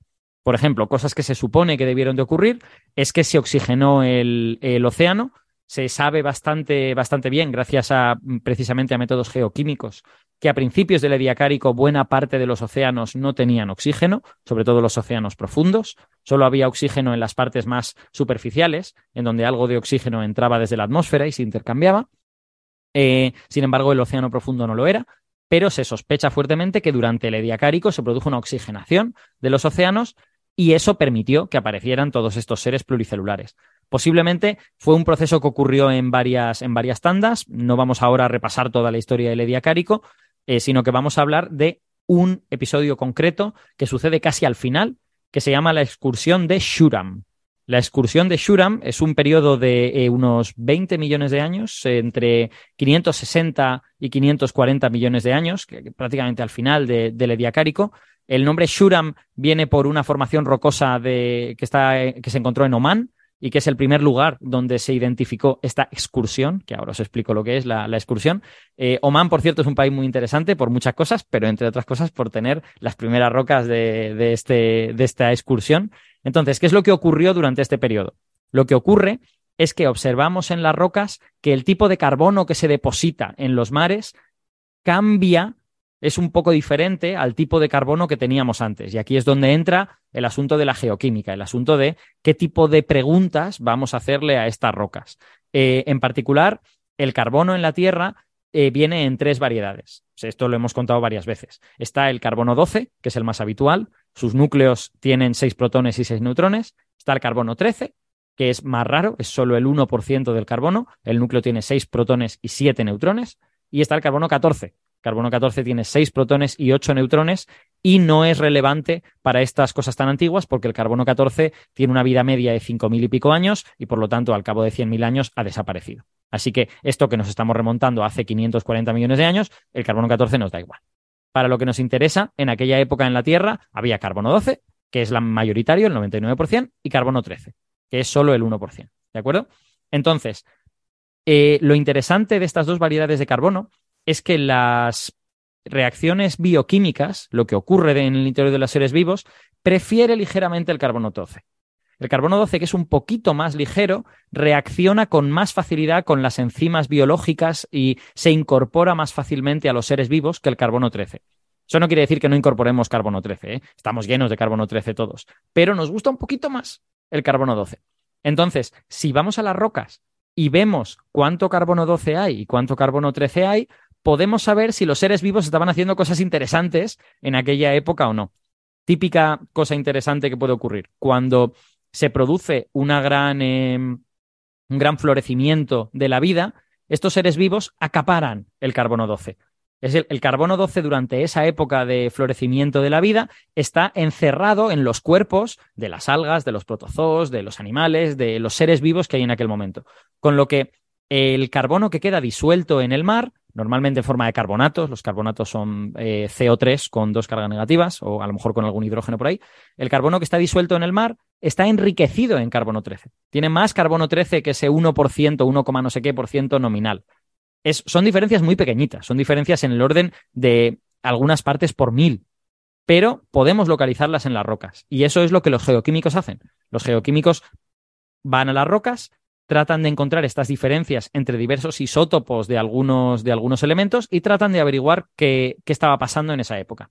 En concreto, en esta excursión de Shuram, lo que ocurre es que las rocas están muy eh, no enriquecidas, sino todo lo contrario, están empobrecidas en carbono 13. Se produce como una especie de gran eh, incursión de carbono 12 en el carbono que había disuelto en el océano durante unos cuantos millones de años. Y eso requiere una explicación. De hecho, esa explicación todavía no está clara a día de hoy. Lo que parece que ocurrió es que los océanos en ese momento, como os he dicho, estaban poco oxigenados, había poco oxígeno, y lo que sí había era bastante materia orgánica flotando. Como había poco oxígeno, esa materia orgánica no podía ser consumida fácilmente. Y parece que algo ocurrió en esos océanos, posiblemente fue una inyección de sulfatos, que hizo que esa materia orgánica pudiera ser oxidada y en el momento en que es oxidada se convierte en carbono en disolución y luego se convierte en rocas que vemos que están enriquecidas en carbono 12 porque han recibido esa inyección del carbono 12 que era materia orgánica que estaba disuelta en el mar, ¿vale? Esta es no es la única teoría, pero es quizá la teoría más favorecida de lo que ocurrió en esta excursión de Shuram hace en, en estos momentos. Hay otras posibilidades, ¿eh? Por ejemplo, que nada especialmente raro ocurriera en el mar y que algo le ocurriese a las rocas algo que las enriqueciera en carbono 12 después de ser depositadas. Pero a día de hoy esta posibilidad parece desfavorecida. Entonces, eh, ¿de qué va este artículo del que quiero hablar? Pues no habla ni de carbono, ni de, ni de seres vivos, ni de oxigenación, no habla de nada de todo. Bueno, en realidad sí habla de todo esto, pero su objetivo no es hablar de esto. Es hablar de algo que hemos contado en programas anteriores. ¿Os acordáis que hemos hablado del fósforo en Encélado? Este descubrimiento de que el océano de Encélado tiene fosfatos y por lo tanto es hábil para la vida, porque los fosfatos son muy importantes, son muy necesarios en todos los procesos biológicos que conocemos. Bueno, pues eh, el ciclo del fósforo o la presencia o no de fósforo en, en el pasado es muy difícil de trazar, es muy difícil de analizar. ¿Sabéis por qué? Por un motivo muy sencillo, que es que el fósforo solo tiene un isótopo estable. Fósforo 31, ya está, no hay más. Entonces tú vas a las rocas y les preguntas, no, ¿cuánto fósforo hay? Te dice, pues, pues, este fósforo, pero ya está. No puedes distinguir entre clases de fósforo, no hay un fósforo que le guste más o que le guste menos a los seres vivos. Entonces, distinguir cuánto fósforo hay en el mar hasta hace poco era una tarea difícil. No era imposible, se podía hacer, por ejemplo, eh, mirando si es fósforo orgánico, fósforo inorgánico, fósforo oxidado, fósforo reducido, se podían hacer esas cosas, pero ese tipo de preguntas digamos, había que poner muchas eh, suposiciones en ellas para luego interpretar eso en términos de qué estaba ocurriendo en el mar. Entonces, los autores de ese artículo, hace un par de años, en el año 2021, publicaron un artículo en el que se dieron cuenta de que en las rocas con carbono, las rocas con carbonatos, se deposita también cierta cantidad de fosfatos. Como que el fósforo em, irrumpe en esas rocas y sustituye a los carbonatos de vez en cuando. Y que la cantidad de fósforo que, se, que irrumpe en esas rocas, que se introduce, depende de la concentración de fósforo en las aguas y del pH de las aguas. Entonces, si tú tienes una suposición razonable sobre el pH de esos mares y miras cuánto fósforo hay intruyendo en esas rocas de carbonatos, puedes deducir cuánto fósforo había en los mares. No está mal, no está mal. Es difícil, ¿eh? hay, que, hay que calibrar muy bien todo esto, pero es algo que en principio se puede hacer. Francis, sí. Por cierto, Alberto, no has explicado lo que es una excursión, ¿no? ¿Te, refieres a excursiones ah. geomagnéticas o no? Eh, perdón, sí, no he explicado lo que es una excursión, cierto. No, lo que me refiero es, en este caso, una excursión es como una desviación de la norma. Y en este caso la desviación de la norma no es magnética, sino que es en los isótopos del carbono. La, excursión, la excursión de Shuram es este periodo en el que de repente está empobrecido en carbono 13 las rocas. Y, de hecho tiene una estructura peculiar que al principio de la excursión baja de forma muy drástica, luego se mantiene empobrecido, después vuelve a subir y ya se, se vuelve a, digamos, el estado, el estado original al final de la excursión de Shuram. Sí, porque lo que eh, has comentado ha acusado incursión y excursión.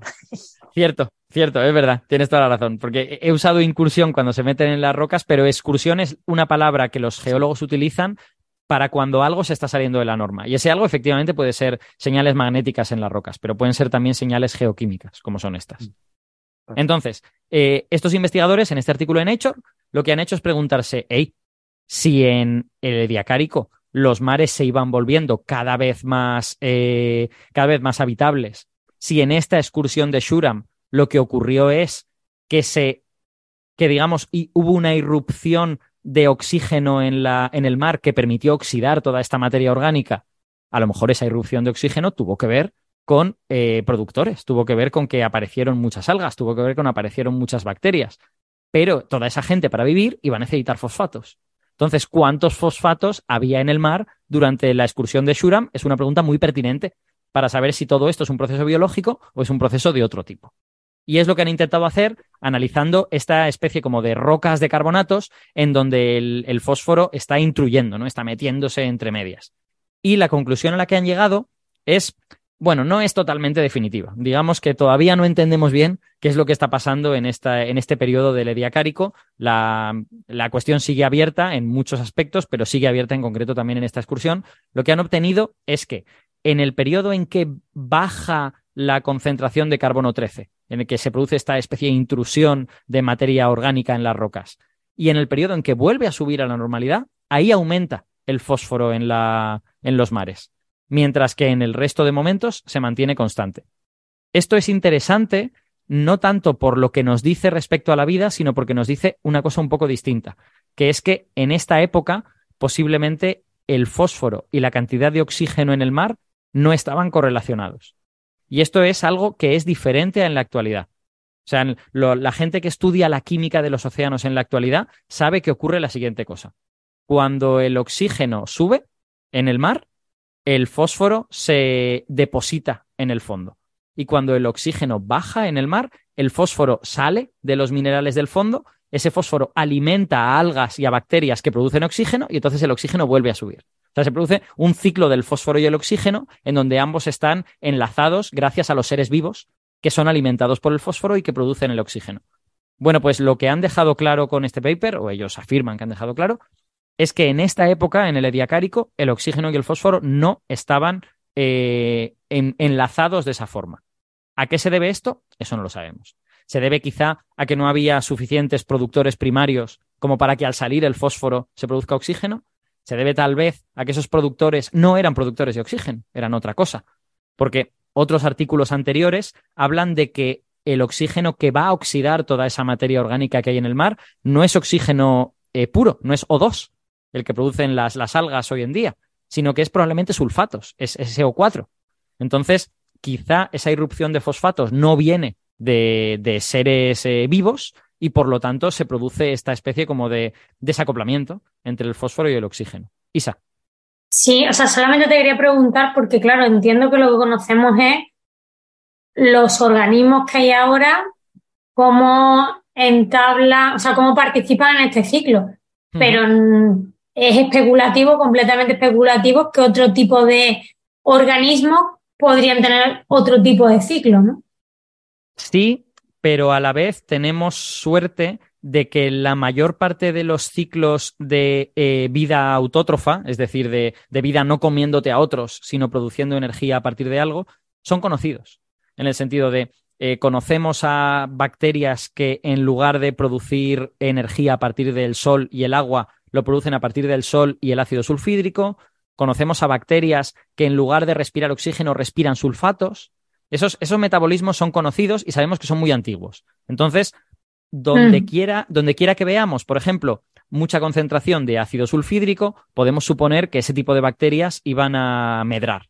Donde veamos mucha concentración de sulfatos, podemos considerar que las otras tipos de bacterias van a medrar. Entonces, es cierto que no lo sabemos, porque además son microorganismos que no dejan fósiles inequívocos, dejan cosas que dices, bueno, sí, esto es un biofilm, aquí debía haber microorganismos, pero no sabes cuáles son, eh, pero puedes suponer de forma razonable que esos microorganismos están involucrados y conoces bien su metabolismo. Entonces, bueno, puedes hacer, digamos, unas suposiciones informadas que no están mal en este sentido. Entonces, eh, ¿qué se concluye de este estudio? Bueno, se concluye que eh, analizando muy en detalle la química de las rocas, podemos llegar a averiguar cosas de la composición del mar en aquel momento.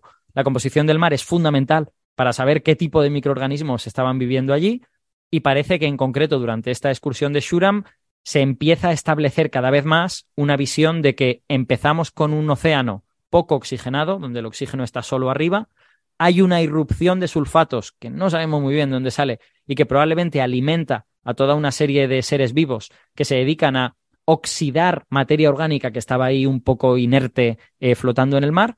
Esa materia orgánica se deposita, se deposita y forma la, excursión de Shuram propiamente dicha, estas rocas eh, muy empobrecidas en carbono 13, donde muy empobrecidas es empobrecidas en una parte, creo que es un 0,1% o algo por el estilo, pero es suficiente, digamos. Eh, durante, ese, durante ese momento en que se está produciendo la oxidación, hay un aumento del fósforo, el aumento del fósforo lo atribuimos a que los oxígenos, eh, los oxígenos, los océanos se oxigenan y al bajar el oxígeno a partes más profundas del océano, el fósforo puede salir del, del fondo del océano. Hay una cosa que no he querido contar por no marear más todavía, pero en los océanos poco oxigenados es difícil que el fósforo exude del fondo de los océanos, porque hay una serie de procesos químicos que se lo impiden. Pero si el oxígeno baja, entonces el fósforo puede empezar a salir. Y por eso, en el momento en que se está oxidando toda esa materia, parece que el fósforo sale, ¿no? Este es el modelo que ellos, que ellos proponen para esto.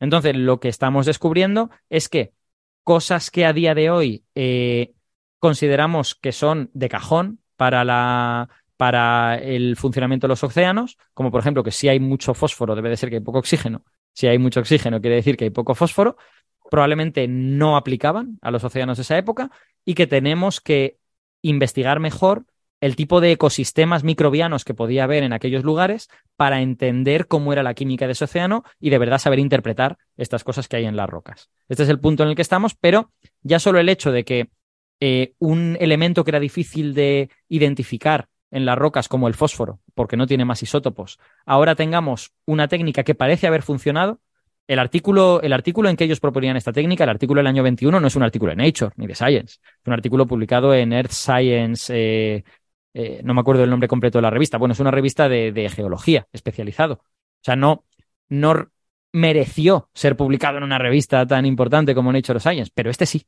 ¿Por qué? Porque han demostrado que pueden averiguar algo gordo, que pueden ir a una, a una época en la que no sabíamos nada y decirnos al menos algo.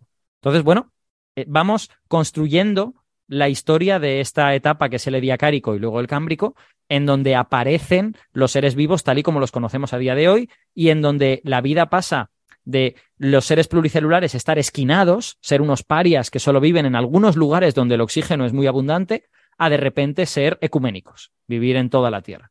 Con lo que investigar más esto y poder averiguar cuáles son los procesos, me parece muy interesante. No sé si queréis hacer algún comentario. He soltado aquí un rollo importante de geoquímica. No sé si he convencido a la gente o no de que la geoquímica es interesante.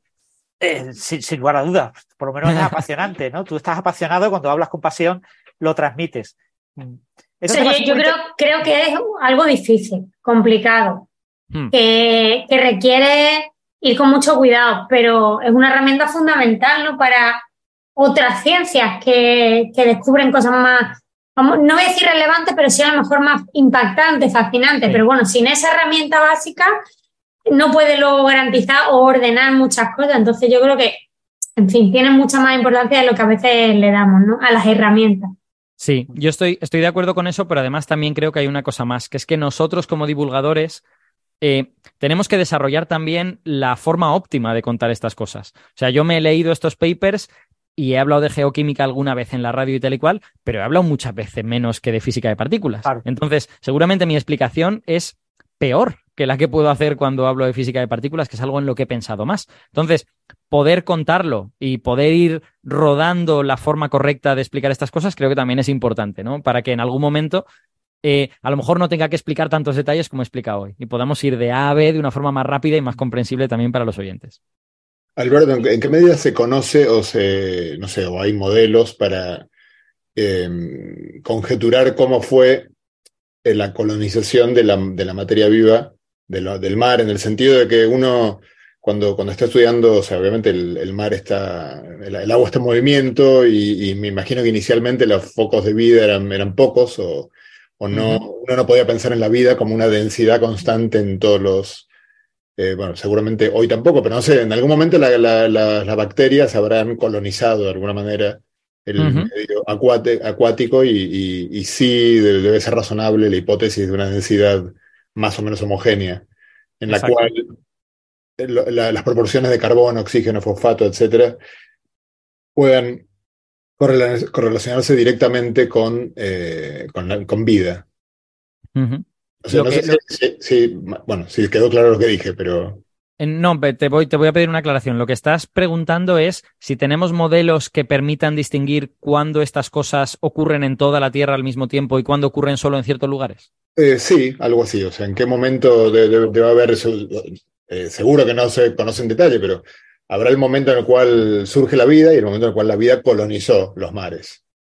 Eh, eso tuvo que pasar muy poquito después de la aparición de la vida, por, lo que, por lo que vemos, porque los, la gente que hace geología de geoquímica de este tipo de cosas suele buscar indicadores que sean de toda la Tierra. Es decir, primero lo encuentras en un sitio, en Shuram o en donde sea, y después lo buscas en otros lugares que sabes que estaban muy separados en la Tierra en aquel momento. Y suelen fijarse en los observables, digamos, que son eh, que, se corresponden, que son globales, que se corresponden a toda la Tierra. y muy pronto encuentran ese tipo de observables. O sea, la vida aparece hace 3.500 millones de años y eh, pocos cientos de millones de años después, pues detectan, por ejemplo, que los océanos son esencialmente ferruginosos, que, que están llenos de hierro 2 de hierro no oxidado. Y por lo tanto, que esos océanos son océanos eh, reductores, son océanos donde no hay oxígeno. Y eso se encuentra muy poquito después. Entonces, mm, fueran cuales fueran las, con las eh, eh, el entorno para la vida, la vida se vuelve, se adapta a un entorno global muy rápidamente. Luego ocurre que encuentras en ciertos sitios condiciones que parecen diferentes, en plan de, ostras, los océanos parecen que no tengan oxígeno en ningún sitio hace 3.000 millones de años y aquí encuentro unas rocas que están oxidadas. ¿A qué se debe esto? Y ahí suele haber mucho debate entre si es una especie de microambiente en el que se ha creado esa, esa situación o si es que esas rocas han sido modificadas a posteriori. Entonces, la mayor parte de las afirmaciones que se pueden hacer tienen que ver con las cosas globales en la Tierra y las cosas locales suelen tener, eh, digamos, contestación y grupos diferentes que afirman cosas distintas. Por ejemplo, la, gran oxigenación que ocurre entre hace 2.500 y 2.100 millones de años, la primera gran aparición del oxígeno en la Tierra, eh, hubo mucho debate durante mucho tiempo si estaba ocurriendo solo en pequeños lugares. Estaba ocurriendo solo en mares muy someros, zonas donde las aguas eran poco profundas y requirió encontrar eh, pruebas que fuesen globales para demostrar que estaba ocurriendo por lo menos en toda la Tierra en aguas superficiales. Luego sigue habiendo discusión de si realmente ese oxígeno llegó a aguas eh, profundas o no. Entonces, respondiendo directamente a tu pregunta, todo indica que la vida se adaptó rápidamente a vivir en un entorno global porque las condiciones eran parecidas en el, en el océano global. Lo que no se sabe es dónde apareció. Entonces, ese, transitorio, que sería muy útil, porque sabiendo dónde no está, podríamos deducir dónde, dónde sí ha aparecido, eso no lo hemos encontrado. Y, están pues los, los, sospechosos habituales, ¿no? Si apareció en las chimeneas hidrotermales, si la vida apareció en los charcos eh, de, donde se retira la marea y da el sol y calienta esos charcos, si apareció sobre superficies húmedas en, también en zonas de costa.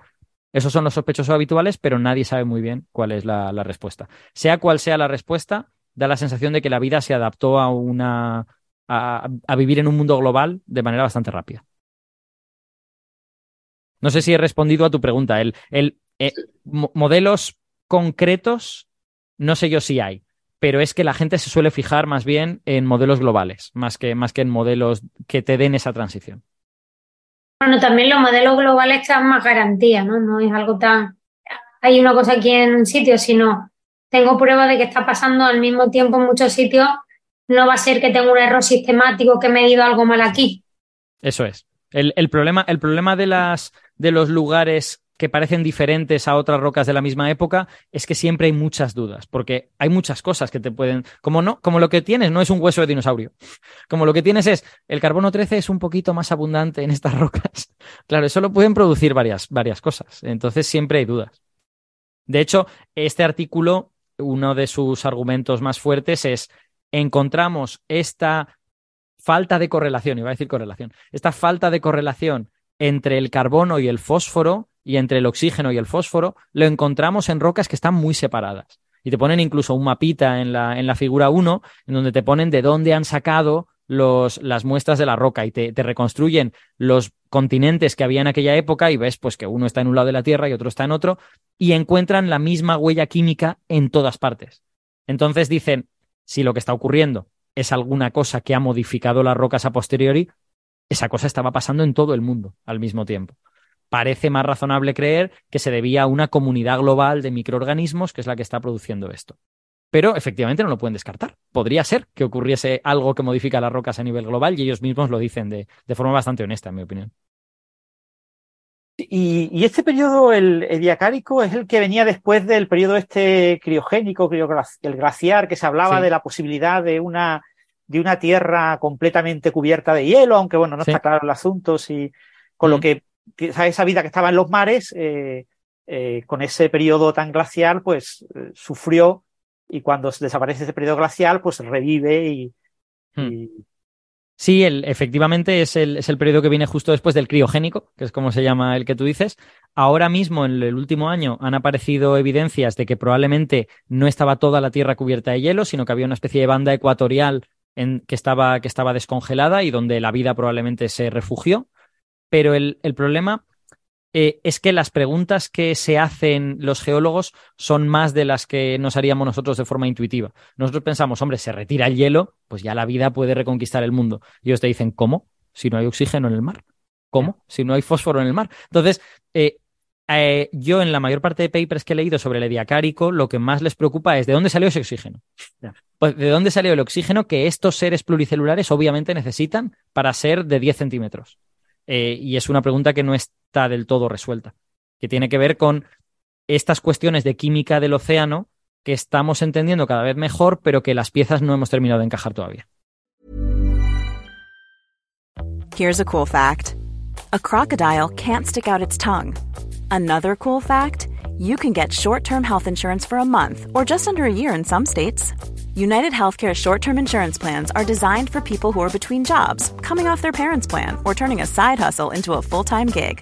Underwritten by Golden Rule Insurance Company, they offer flexible, budget friendly coverage with access to a nationwide network of doctors and hospitals. Get more cool facts about United Healthcare short term plans at uh1.com. Quality sleep is essential. That's why the Sleep Number Smart Bed is designed for your ever evolving sleep needs. Need a bed that's firmer or softer on either side? Helps you sleep at a comfortable temperature? Sleep Number Smart Beds let you individualize your comfort so you sleep better together. JD Power ranks Sleep Number number 1 in customer satisfaction with mattresses purchased in-store. And now, save 50% on the Sleep Number limited edition Smart Bed for a limited time. For JD Power 2023 award information, visit jdpower.com/awards. Only at a Sleep Number store or sleepnumber.com. Pues si os parece, pasamos al último tema del día. Muy bien. Y desvelamos, tema desvela- del día. desvelamos ya el, el misterio de- del anuncio de las ondas gravitacionales, ¿vale? Eh, bueno, os voy a contar un poco lo que nosotros esperábamos de esto y lo que ha terminado ocurriendo. Eh, nosotros sabíamos desde hace tiempo que una serie de colaboraciones que mm, están desarrollando las técnicas para medir ondas gravitacionales usando púlsares, ahora espero que Isa nos lo, nos lo pueda explicar con más detalle, eh, toda una serie de colaboraciones habían anunciado una rueda de prensa para el final de la tarde de hoy, eh, hora, de, hora de España, digamos. Y claro, todos pensábamos, esto es un artículo en Science. Es lo que hemos dicho antes con, con IceCube, ¿no? Esto es que tienen algo gordo que se ha publicado en Science. Y todos nos hemos despertado esta mañana con una cierta sorpresa cuando hemos visto que muchos medios periodísticos, muchos periódicos habían publicado ya la noticia de qué es lo que se había descubierto y cuando hemos ido a mirar, hemos visto que en Astrophysical Journal y en otros en otros eh, en otras revistas se habían publicado no uno, sino 18 artículos a las 2 de la madrugada hora española. Así que la rueda de prensa era posteriori, el anuncio era posteriori y realmente la publicación de la mayor parte de artículos ha sido en esta madrugada de- del jueves 29 de junio. Entonces, sí, bueno, nos hemos despertado con estos 18 artículos que tienen una cantidad infinita de datos y que obviamente no nos ha dado tiempo a leernos. Así que vamos a contar lo que nos ha dado tiempo a entender de todo esto. Eh, primero, Isa, eh, cuéntanos qué, qué es esto de los Pulsar Timings ar- Timing Arrays y qué colaboraciones hay que, que trabajen en esto. sí, todo eh, voy, a intentar hacer la, la intro, ¿no? O sea, poner un poco a todo el mundo de cuando quiera leer los artículos que están apareciendo, que entienda un poco. Eh, yo sí que sabía que iba a salir a las 2 de la mañana, eh, y, pero de todas maneras he dormido muy tranquila. Bueno, tú no estás en Eh, esas colaboraciones. Yo no estoy en esas colaboraciones, pero, pero bueno, son ondas gravitatorias y lo primero que quiero decir, ahora entraré en detalle de, pero me gustaría hablar un poquito también de eh, las colaboraciones.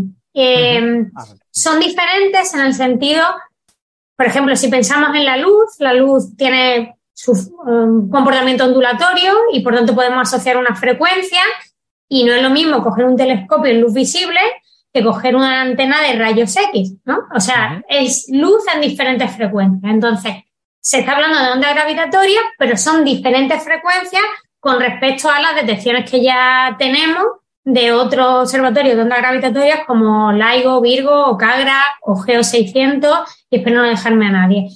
Entonces, por, digamos, por eh, complementariedad, muchos colegas de las colaboraciones de onda gravitatoria en otras frecuencias está, éramos conscientes de, de que se iba a anunciar y teníamos algunos detalles. Y sobre todo yo aquí lo que quiero decir es que estamos muy contentos. O sea, nos alegramos muchísimo y aquí eh, hemos, hemos intentado, o yo al menos estoy intentando, y muchos colegas de las colaboraciones Laigo Virgo y Cara están intentando felicitar a todas las colaboraciones. Ahora os contaré por qué es realmente una mega colaboración o colaboración, meta colaboración, ¿no? Colaboración de colaboraciones. Eh, todo lo que puedan obtener es absolutamente complementario a lo que podamos obtener en otras frecuencias, igual que cuando yo junto visibles y rayos X obtengo más información de una, de una imagen o de un escenario. Eh, y la diferencia entre, bueno, y había, había una como mini carrera, también tengo que decirlo, ¿no? Porque las ondas gravitatorias de frecuencias más altas que hemos observado han sido como ráfagas. Entonces, cuando esa ráfaga sobrepasaba el ruido, pues tú eras capaz de ver la montañita que sobrepasaba de energía, que sobrepasaba el ruido y veías que tenían algo ahí puntual. Eh, en el, o sea, y digamos había un umbral, pasabas o no pasabas. En el caso de estas colaboraciones, eh, la mini carrera me refiero a que había una carrera muy diferente. Nosotros teníamos la carrera de bajar el ruido, ellos tenían la carrera de acumular datos, porque no es solamente tener una señal, sino tener muchas señales, muchas estadísticas para poder ver algo. Ajá. Eh, entonces, ¿Cuánto, tiempo llevan, ¿Cuánto tiempo llevan acumulando datos? 15 años arriba abajo, o sea, digo 15 años y no quiero decir mucho ese número porque hay colaboraciones que se han unido después y que también tienen toda la importancia y todo el respeto, aunque no sean las primeras, porque a veces hay sitios que tienen más recursos o menos recursos. Em, eso por un lado. Luego sí que me gustaría, antes de empezar a contaros, eh, hablar de todas las colaboraciones. Entonces, eh, vamos a hablar mucho PTA, que significa Pulsar Timing Array, y luego hablaremos qué significan esas tres PTA, esas tres letras, pero están los europeos, European Pulsar Timing Array, EPTA, eh, North American Nanohertz Observatory for Gravitational Waves, Nanograph de Estados Unidos, Señores, no son los únicos, tienen mucha importancia, pero por favor, hay más gente, vamos a nombrar a todos. Está el Zero Australian Telescope National Facility, que en particular tiene el Parkes Pulsar Timing Array, PPTA, si alguno lo ve por ahí. Luego tenemos, y esto me parece súper bonito por la diversidad que hay, el Indian Pulsar Timing Array, INPTA, que ha aparecido de manera conjunta con los europeos en, el artículo, si no recuerdo mal, porque hay 18 y no me da tiempo a mirarlos todos. Sí, Luego, los, que, los, que yo, he mirado estaban juntos ambos. Exacto, son dos, bueno, meta colaboración, vamos a decirlo así, ¿no? Porque ya veis que hay un montón y cada, cada PTA que digo son un montón de, bueno, depende del número, varias eh, antenas de radio que se juntan. Y cada mini colaboración se junta en esta super mega meta colaboración, como la queramos llamar. Pero no me olvido tampoco del eh, Chinese Pulsar Timing Array, CPTA, y además, creo que no está todavía, pero están en marcha y se van a unir pronto, African Pulsar Timing Array, APTA. O sea, es realmente algo absolutamente global, de todos los continentes, de un montón de señales, y como os estoy comentando, como al final no es superar, o sea, bajar el ruido lo suficiente como para que mi señal sobresalga del ruido, sino que hay que acumular datos, pues cuanto más datos se tengan, pues mucho mejor. Y en esto yo quiero, bueno, ya sabéis que soy Virgo, el hermanito pequeño de otro más grande que se llama Laigo, y pero los hermanitos pequeños también contribuimos. Y, y sobre todo yo creo que es el trabajo y el esfuerzo de que cada uno pone lo que puede. Hmm. Y hay que darle valor a todos. Entonces, bueno, después de esta o todo el mundo junto filosofía, que para mí es muy importante, porque en muchos medios, aquí voy a hacer de nuevo un poco de crítica, eh, sobre todo americanos, pero no solo americanos, hay veces simplemente porque no tienes tiempo para preparar todo y coges una noticia y entonces dicen nanograph. No es solo nanograph, creo que sería más correcto decir International Pulsar Timing Array, IPTA, y en ese IPTA están todos los grupos que yo he comentado. Eh, así que yo me voy a referir a IPTA a partir de ahora si, si a nadie le molesta. Entonces, bueno, esto es como el contexto. Eh, y, un poco algunas características de por qué han tardado tanto. Bueno, pues porque no era sobrepasar un umbral, sino acumular suficientes datos para poder decir que ahí había algo. Bueno, entonces, de esas PTA eh, la primera P significa pulsar. ¿Y qué, es un pulsar, no? Seguro que muchos lo saben, pero bueno, por ser completa, ¿no? Creo que, es bonito. Sí, está, eh, bien, pues está, bien, está bien recordar lo básico, sobre todo después de haber hablado de geoquímica durante media hora. bueno, a ver, pues un pulsar es una estrella de neutrones que es el remanente que queda cuando una estrella masiva colapsa sobre su misma, hay una explosión de supernova es como quitarle las capas externas a la cebolla y lo que queda dentro de la cebolla, pues es una cosa que tiene una densidad altísima que se llama estrella de neutrones. Estoy hablando pues de unas 1,4 masas solares, que es como el número típico, eh, y unos 15 kilómetros por ahí de diámetro, o sea, de esas escalas, ¿vale? Hay muchísima densidad en muy poco sitio. Además, los púlsares tienen dos propiedades, bueno, tienen varias propiedades importantes. La primera es que giran muy rápidamente. Cuando digo muy rápidamente, el más rápido, estoy anotando numeritos por aquí para no equivocarme, bueno, las rotaciones son de varias, varios cientos de veces girando sobre sí mismos por segundo y se han llegado a rotaciones de hasta 700 veces girando sobre sí mismos en un segundo. Eso es una pasada.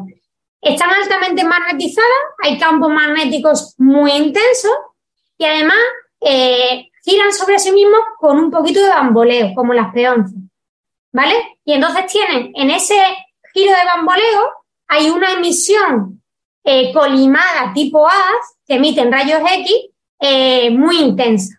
Claro, como está colimada, pues es como a, esta, a este tipo de objetos también se le llaman eh, faros cósmicos, ¿no? Podemos pensar en un faro que está como el faro en vertical y hay un cierto ángulo entre esa verticalidad del faro y la dirección por la que emite la luz que está avisando los barcos. En ese caso, la luz sería horizontal, con lo cual hay 90 grados. Pero bueno, aquí lo importante es que hay un cierto eh, grado entre la, digamos, el eje de rotación y eh, la emisión de, este, de este haz, ¿no?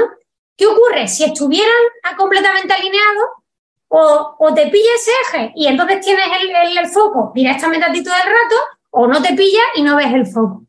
Pero esta variación entre la dirección de rotación, bueno, del, del, eje de rotación y la dirección en la que este haz colimado eh, se emite, provoca que a ti te pueda pillar un poco como, como el faro. Que hay veces que esa luz te pilla y no te pilla, te pilla y no te pilla. Bueno, lo importantísimo de lo, o sea, lo importantísimo de estos pulsares, nos acordamos de la gran Jocelyn Bell, ¿cómo no? Eh, pues es que son súper, súper, súper regulares. O sea, eh, digamos, cada vez que te pasa este fogonazo o este flash o este haz que te cruza, el tiempo entre un paso y el siguiente es extremadamente preciso. ¿Vale? Y de ahí viene un poco la segunda, la segunda inicial, el timing. El timing es, pues eso, cuando te llega. Y si te llega voleo cada vez de una manera o te llega con una super regularidad. Claro, entonces lo primero es que me está llegando porque tengo esta diferencia de ángulos, si no, o me llega siempre o no me llega, pero aquí es como el faro, me llega de vez en cuando, pero con una regularidad absolutamente bruta, ¿vale? Entonces, si tengo una, un reloj, pues tengo también una distancia, porque si hay algún fallo en, esa, en ese reloj, es porque, bueno, fallo, una diferencia, si hay una pequeña diferencia en la llegada de esa señal, puede ser porque el objeto ha variado pero ya sabemos, lo llevamos estudiando, que son súper, súper regulares. Entonces, si no ha variado el objeto, es que ha variado algo en mitad del camino del objeto. En particular, si la distancia con ese objeto se hiciera de repente un poco más grande, pues tardaría un poquito más en llegar. Y si se hiciera un poquito más pequeña en esa distancia, tardaría un poquito menos en llegar esa señal. Entonces, aquí voy a poner una analogía que es, vamos a poner una cama elástica, nosotros nos ponemos en medio y eh, como he dicho un poco, eh, en la llegada me está midiendo de alguna manera si esa distancia cambia o no cambia. Yo puedo localizar con mucha precisión esos púlsares.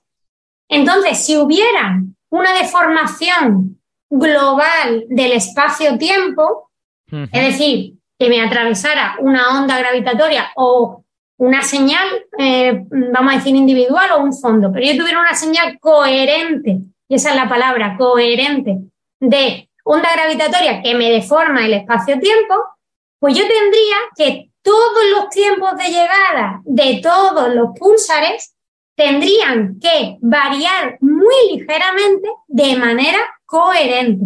Vale. Y de ahí lo del Harray, ¿no? O sea, no tengo un pulsar, porque de un pulsar solo voy a aprender poco. Tengo muchos pulsares que también me dicen, no están midiendo mal algo ahí particular, sino que tengo esa sábana, vamos a decir, esa sábana se está, eh, esa sábana llamada espacio-tiempo se está distorsionando de manera coherente. Isa, una, pregunta, una, pregunta, Isa. Cuando dices coherente, quieres decir que es, digamos, un tren de ondas como el que imaginamos, en el que los frentes son paralelos y van atravesando de derecha a izquierda o en la dirección que sea. Bueno, en realidad puedes asumir que no cambia la frecuencia tan rápido como en un burst de los nuestros. Pero me refiero sobre todo a que estás asumiendo que, a ver, una onda gravitatoria se desplaza a la velocidad de la luz. Entonces, lo que no puede ser es que un pulsar te diga que tiene una onda gravitatoria de una frecuencia con una amplitud y el otro te diga que a él le ha cruzado otra cosa. Ah, entiendo. A pesar, a pesar de que a lo mejor uno está a la izquierda y otro está a la derecha, están en sitios diferentes. Claro, pero como tienes tantos, o sea, tienes que saber reconstruir algo que tenga sentido.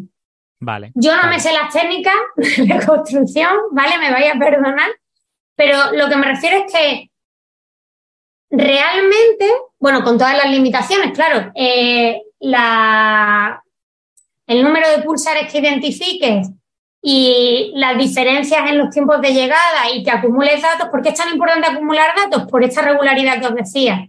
Hmm. Eh, y luego, porque si hay algo, eso también lo saben mucho los físicos de partículas, ¿no? Que si hay algo que sobresale del fondo, por, no porque sea algo puntual, sino porque sea un fondo, pues con más datos tienes más garantía de que, de que estás viendo algo. Pero bueno, son detalles. Yo creo que es mejor que lo hablemos cuando no hayamos leído los artículos. Sí. Em, Entiendo, perdona, perdona interrumpa otra vez. Entiendo. Interrumpir, por favor. Que una de las suposiciones que uno pone en el análisis de, las variaciones de, las frecuencias de esos pulsares es que esas ondas eh, gravitatorias están como por toda la galaxia, digamos. O sea, están eh, a nuestro este y a nuestro oeste, ¿no? ¿no? ¿no? es que estén llegando en este momento, sino que nos están atravesando continuamente, que están un poco por todas partes. Eh, eso es parte de. Yo diría que deberían de atravesar, es decir, imagínate que entre tú y yo hay algo en medio. Sí. Pues la onda gravitatoria que te atraviesa a ti a un tiempo y a mí a otro, vale. al del medio lo ha tenido que atravesar en un tiempo justo coherente. Entonces, lo que no puede ser es que tú observes mm. una amplitud y una frecuencia, yo una amplitud y una frecuencia y el del medio no tenga nada que ver. Vale. Pero, pero bueno, aquí hay muchos numeritos que mirar. Yo iría con cuidado de no decir ninguna barbaridad, pero que me perdonen los oyentes si digo algo, porque no nos hemos pedido todo.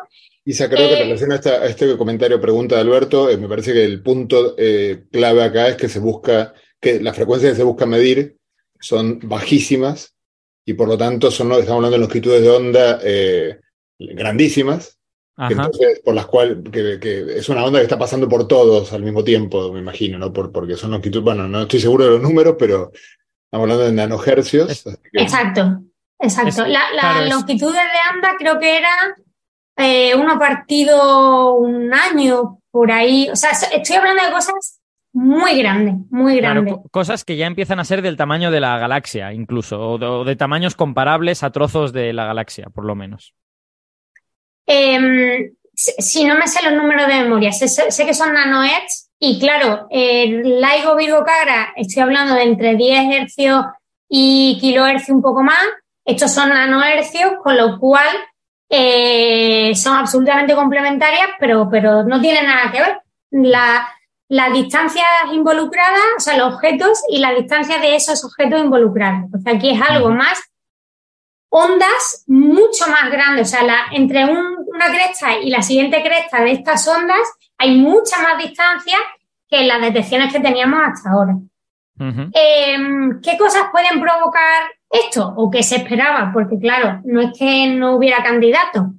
Pues eh, o sea, también ahí se parece un poco en lo que nosotros en, en, otro, en otras frecuencias esperamos, pero con ciertas diferencias. Por ejemplo, nosotros tenemos muchas fusiones de sistemas binarios de agujeros negros, pero con masas desde muy poquitas masas hasta ciento y pico masas. Eso te genera una frecuencia, una onda gravitatoria con una frecuencia entre, pues eso, ¿no? Entre 10 y mil y pico, que es lo que nosotros somos sensibles. Si esos agujeros negros no son tan chiquitines, sino que son agujeros negros supermasivos, pues es como si hablaran así. Bueno, pues la, la frecuencia de la onda gravitatoria es mucho más baja. Y por cierto, confirmo, confirmo, he hecho un cálculo así un poco patatero, que las longitudes de onda típicas en estos experimentos son de cientos de años luz. O sea que bueno, no es la galaxia entera, pero es un trozo bien grande de espacio.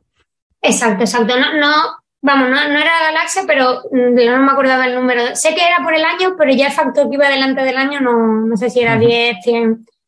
Y, bueno, lo, que comentaba, ¿no? Entonces tienes, por, por ejemplo, un candidato que era como, bueno, lo vais a ver, ¿no? En cuanto podáis, son las fusiones eh, de agujeros negros supermasivos, de masas muchísimo más grandes. Eh, o eso de manera individual o un fondo de estos objetos. Y luego también, que eso. Isa, si me permite. Sí, sí, por favor. los agujeros negros supermasivos tienen un rango de masa enorme cositas tan pequeñas como el nuestro, que tiene 4 millones de masas solares, el que tenemos en el centro de la Vía Láctea, es una cosa muy pequeñita. No produce nanohercios. Para producir nanohercios estamos hablando de mil millones de masas solares a diez mil millones de masas solares. Ah, los grandes, grandes, grandes. Grandes, grandes, sí. De 10.000 millones de masas solares, estamos hablando de que conocidos, no sé exacto cuál es el número, pero el número puede ser de una orden de unos 10 que sepamos, y todos tienen importantes incertidumbres en cuanto a su masa, con lo que puede que no sean 10 y sean algo menos. Es decir, conocemos muy poco eh, agujeros negros de, de, masas tan enormes como para corresponder a los que en fusiones, porque hay que recordar que aquí lo que estamos observando es una fusión de dos agujeros negros de esta masa eh, que estén produciendo este fondo de cósmico, de este fondo estocástico de ondas gravitacionales. ¿no? Sería eso, fusiones de agujeros negros de unos 10.000 millones de masas solares con otros de unos 10.000 millones de masas solares. ¿eh? Estamos hablando de sí. enormes monstruos, fusiones galácticas. De, Quizá una, una aclaración, no sé si fusiones del sentido de que no sé si necesariamente el momento. No necesariamente. No, sistemas el, binarios que están. Orbitando. Claro, son sistemas binarios. Pero tienen que estar suficientemente cerca para que la eh, emisión gravitacional sea relevante. ¿eh? Sea intensa, sí, sí. A ver, aquí está siempre eh, la sorpresa que nosotros también nos llevamos, ¿no? Nosotros no esperábamos encontrar los agujeros negros de masa intermedia, porque no se habían visto, pues no esperábamos. Me refiero, no había observaciones antes es que la onda gravitatoria, porque era difícil que hubiera a lo mejor materia. O sea, la manera indirecta en la que se detectan los agujeros negros, pues te da porque ahí hay algo. Claro, lo que es, lo que tú dices, Francis, a ver, es que los súper, súper masivos se esperan, por ejemplo, estar en el centro de alguna galaxia. O sea, que ahí yo creo que, que se nos pueden escapar algunos, pero bueno, no lo sé, no sé, porque la naturaleza siempre te da sorpresa.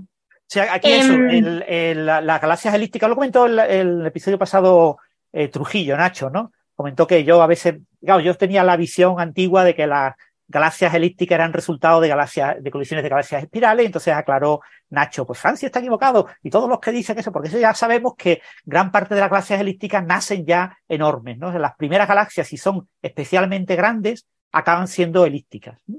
Y son galaxias mm. más pequeñitas, acaban siendo espirales, y después las espirales se pueden fusionar eh, y lo que pasa muchas veces es que esas grandes galaxias que nacen ya elípticas, eh, como son mucho más masivas que las espirales pequeñas, acaban absorbiendo pequeñas. ¿no? Entonces, ahí sí se pueden producir fusiones de, eh, claro, si se fusionan dos de estas galaxias eh, elípticas, pueden acabar teniendo, como tienen en su centro agujeros negros supermasivos de masa enorme, de esos de miles de millones de masas solares, pueden acabar produciendo estas fusiones eh, que llevan a este, claro, un movimiento espiral a producir este tipo de ondas gravitacionales que podemos observar. Uh -huh.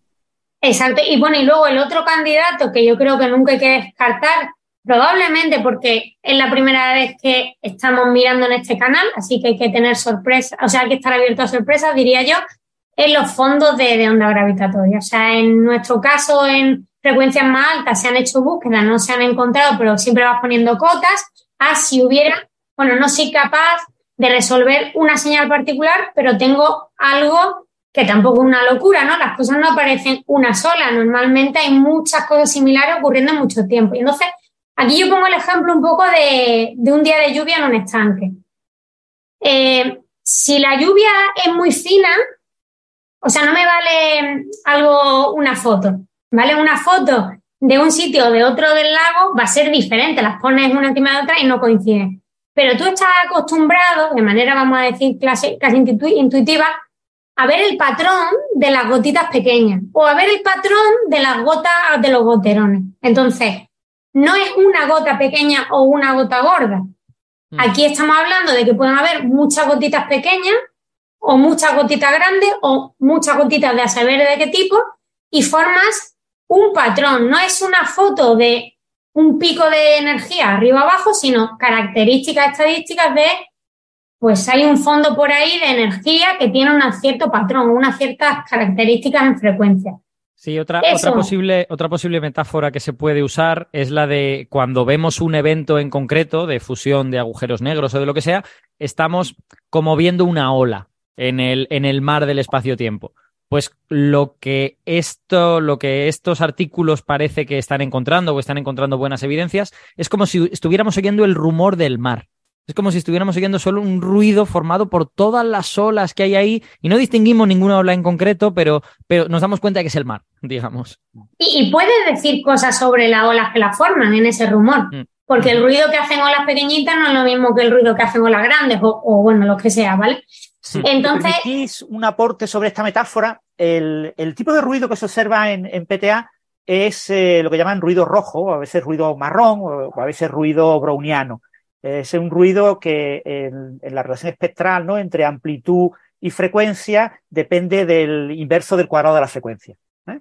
El ruido blanco es eh, constante, amplitud-frecuencia. El ruido rosado es eh, una eh, relación uno partido frecuencia, eh, inversa con la frecuencia, y el ruido mm, marrón no es una buena palabra porque es una mala traducción de Brown. En realidad llaman ruido browniano, y como Brown, ah. que es famoso botánico que descubrió lo del polen que se mueve, que después explicó Einstein, etcétera, con el movimiento browniano, pues a veces traducen Brown por marrón, ¿no? Pero, sí que es verdad que se usa ruido marrón, yo lo he visto, sí, sí. Se usa esa palabra, pero en realidad es una traducción un poquito incorrecta. Eh, eh, se suele usar en inglés también ruido rojo, pero en cualquier caso, es un inverso con el cuadrado de la frecuencia.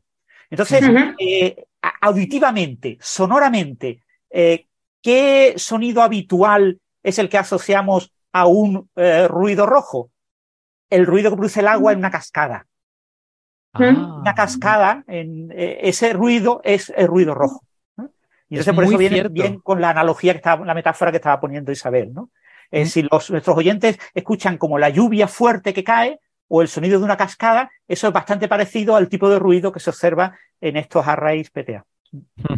Y bueno, y luego pueden venir sorpresas, eh, sorpresas eh, tanto en fondo, es decir, hay un montón de escenarios, por ejemplo, en el caso de onda gravitatoria de muy baja frecuencia, pues aquí hay eventos cosmológicos de inflación. Yo no soy una experta, pero hoy vamos a decir, tu modelo de inflación puede predecir un fondo estocástico de ondas gravitatorias de tal tipo. Yo me voy a las, a las observaciones, cuadra, perfecto, maravilloso, es un empuje a mi teoría pero puede que lo que veamos no se corresponda a nada de lo que tengamos en nuestra lista. Podría ser por varias cosas juntas, es decir, que todo lo que podemos pensar se junta, no hay solo una señal, sino varias cosas, o que tengamos que modelar nuestra inflación de otra manera o, o lo que sea.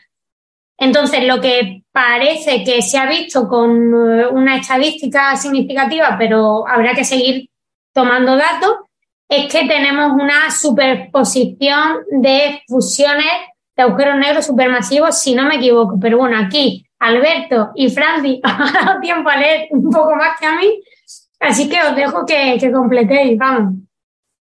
bueno, yo hago yo un pequeño comentario. Bueno, el, punto clave aquí es la palabra eh, asociada al número de sigmas observados. En la, en la observación eh, se han utilizado básicamente dos métodos el método que en principio parece más fiable desde el punto de vista estadístico y desde el punto de vista de análisis de los datos es el método bayesiano. El método bayesiano, en este caso, nos ofrece un resultado de baja significación, unas tres sigmas.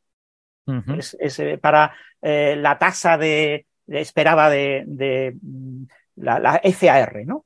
Eh, tres sigmas está justo en el borde ¿vale? O sea, lo, eh, en física de partículas, eh, por debajo de tres sigmas es fluctuación estadística seguro. Alrededor de tres sigmas está el umbral, que pasamos de fluctuación estadística a indicio. Lo que pasa es que en inglés, indicio, la palabra es evidence. Entonces hay una mala traducción de evidence que hace que en la prensa se hable de evidencia. Es que en español, evidencia es muy fuerte. Es detección. Pero sin embargo, evidence en inglés no, en evidence, eh, en cualquier juicio, lo que se acumulan son evidences. ¿eh? Indicios. Que, nosotros hablamos de prueba o prueba débil, porque muchas pruebas no son pruebas firmes. Esos son tres sigmas. Y después, detección, ya prueba definitiva, lo que en español es evidencia, son cinco sigmas. Aquí en el modelo bayesiano fíjate, fíjate, fíjate que en este caso lo que tenemos es una discrepancia en las palabras que usamos, porque para mí prueba es más fuerte que evidencia. Eh, y indicio tengo claro que es débil. Entonces no sé muy bien en qué parte del espectro colocar la palabra evidencia, ¿no? Mientras que ellos tienen, tienen. A, ver, muchas veces yo, por ejemplo, no suelo utilizar tanto evidence y utilizo más hint, que da menos confusión, pero porque es porque soy española y sé cómo se traducen las cosas en español. Eh, y al final lo que dice, lo que está diciendo Francis, esto hay un numerito para un método. Exactamente. Después tienen otro método que es el método, digamos, estándar, que es una, un análisis estadístico frecuencista, frecuencial, frecuentista, ¿no? Frecuentista. Eh, aquí hemos utilizado dos métodos, básicamente, eh, al menos Nanograph, y, y, de estos dos métodos el resultado está entre 3,5 eh, sigmas y 4 sigmas. Eh, a priori, el Nanograph ya había publicado varios artículos hace un año o así, proponiendo que el método bayesiano era mejor, pero ahora le han dado, en el artículo resumen de, del resultado, le han dado más valor al análisis frecuentista, que aparentemente era peor, porque da una señal más significativa. Pero eh, lo máximo que da son cuatro sigmas. Entonces tenemos una señal que está entre tres y cuatro sigmas, con el método bayesiano, el bayesiano prefiriendo tres sigmas. Eso significa que tenemos indicios de que se ha observado, pero eh, en ningún caso podemos hablar de detección de, este fondo estocástico de ondas gravitacionales. Mm. José, ¿querías decir alguna cosa? No, no, estaba, estaba mirando, eh, solo quería, no estoy seguro si Red Noise, o sea, eh, estoy viendo, aprendiendo un poco mientras hablaban de...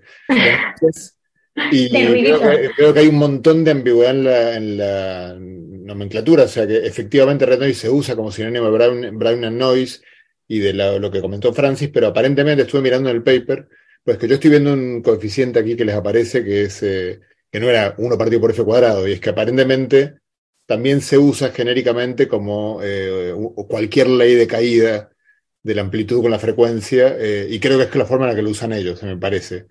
no sé, Francis, si tú tuviste tiempo, yo no tuve tiempo, pero si en este caso es 1 partido por f cuadrado, yo creo que no, tienen otra ley que lo llaman red noise porque es una forma. Pues eso ya ahí me pillas un poco. Eh, lo mismo sí, pero porque hay varias potencias. Es que en el artículo aparecen varias potencias de la frecuencia eh, y, no sé por qué usan red noise. No te puedo asegurar ah, que usen red noise a ese cuadrado que es lo habitual. Sí. Luego, una de las potencias que aparece es 13 tercios, que es una potencia. Eh, una fracción, digo, maravillosa, porque una fracción de números primos. Si estuviera, si estuviera Gastón, creo que alguna vez dijo que cualquier resultado en el que aparezca el número, no me acuerdo si era 12 o 14, no puede ser cierto. Una fracción de 13 tercios tiene que ser cierta. Sí. Claro, el, eh, no lo sé, ya te digo, lo tengo que leer con más detalle porque no me ha dado tiempo a, hacer todas las sutilezas. A leer todas las sutilezas de los 18 artículos que Bueno, quiero leerme los más principales. el, que resume todo eh, he leído como más o menos la mitad, no lo he podido llegar a leer entero, porque he estado ojeando todos los artículos y después me he centrado a ponerme a leer uno de ellos entero. Pero es que esta mm. mañana he tenido reuniones, he tenido no sé qué, he tenido.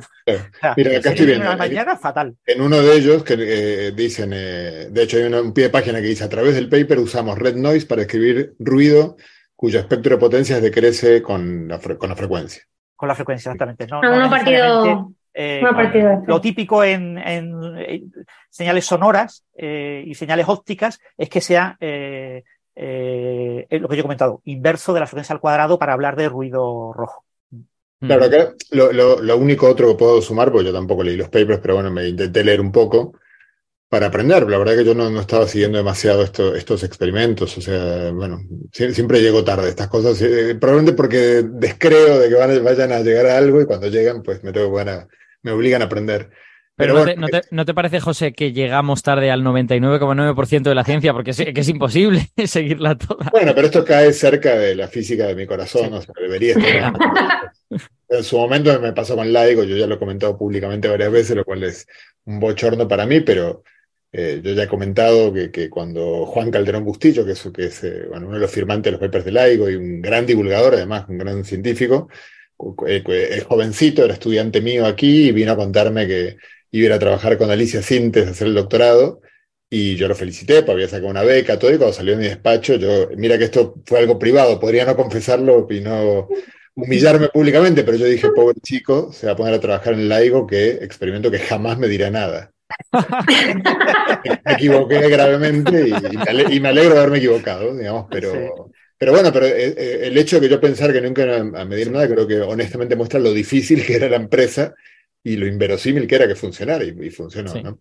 Eh, digo, ellos acá comentan, en el, yo estaba leyendo otro de los papers, no el que compartimos, sino otro en el que hablan específicamente del tema que más me interesaría a mí, que es este rumor de pares, pares de, de supermasivos, que que si se pudiera medir con claridad no solo sería eh, espectacular, digamos, porque, sino que también hay que recordar que lo que decía Francis, eh, sabemos que hay algunos, eh, pocos, podemos sospechar que hay un montón, pero por ejemplo entender si en una galaxia puede haber muchos a la vez, o sea, tenemos un poco hoy en día el prejuicio en la cabeza de que en todas las galaxias probablemente haya uno muy grande en el centro, pero quizás hasta hace muy poco, cuando yo era estudiante de doctorado, no pensábamos que, o sea, no, no había esa suposición, entonces quizás en realidad no hay uno, sino que hay un montón. Entonces las fusiones no son solo fusiones de galaxias, sino son fusiones dentro de la propia galaxia.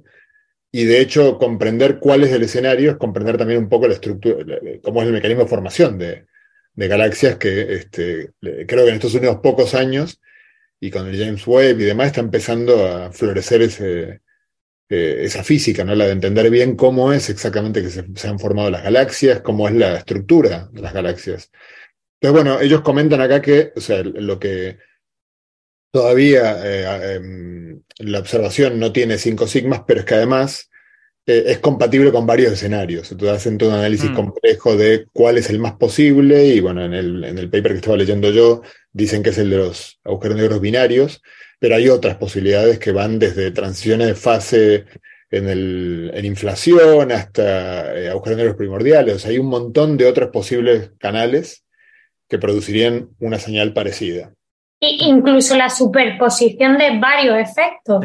También, obviamente. Eh, está por ahí. Y, luego, o sea, bueno, esto ya dejarme que sueñe, o sea, mi carta de los Reyes Magos, además del micrófono, para que se me escuche mejor. Eh, ahora mismo las colaboraciones Ligo Virgo Cagra estamos en el cuarto periodo de observación. Estas cosas son tan chungas, y lo voy a decir porque es que es cierto, o sea, ahora mismo los dos laicos están operando, Virgo sigue un poquito en commissioning porque son extremadamente delicados estos instrumentos y porque la ciencia a veces requiere mucha paciencia y, o sea, hay veces que prefieres parar y que el cacharro vaya mucho mejor a estar observando, porque mucho mejor significa poder ver mucho más. Entonces, claro, no sé si, si podemos pedir un deseo para la vuelta de Coffee Break, es que Virgo alcance una sensibilidad suficiente para ponerse a observar y que haya un pepinazo que se vea por los tres después del verano. Y entonces sería maravilloso lo de la onda gravitatoria. Pero que no pillen agosto, por favor, que quiero vacaciones. Una, una supernova, ya puestos a pedir. Una, una supernova y que se vean ¿Te imaginas supernova con neutrino, onda gravitatoria? Vaya si me la imagino. Es, más, bueno. sostengo que tiene que ocurrir antes de que me muera, que ya toca, hombre.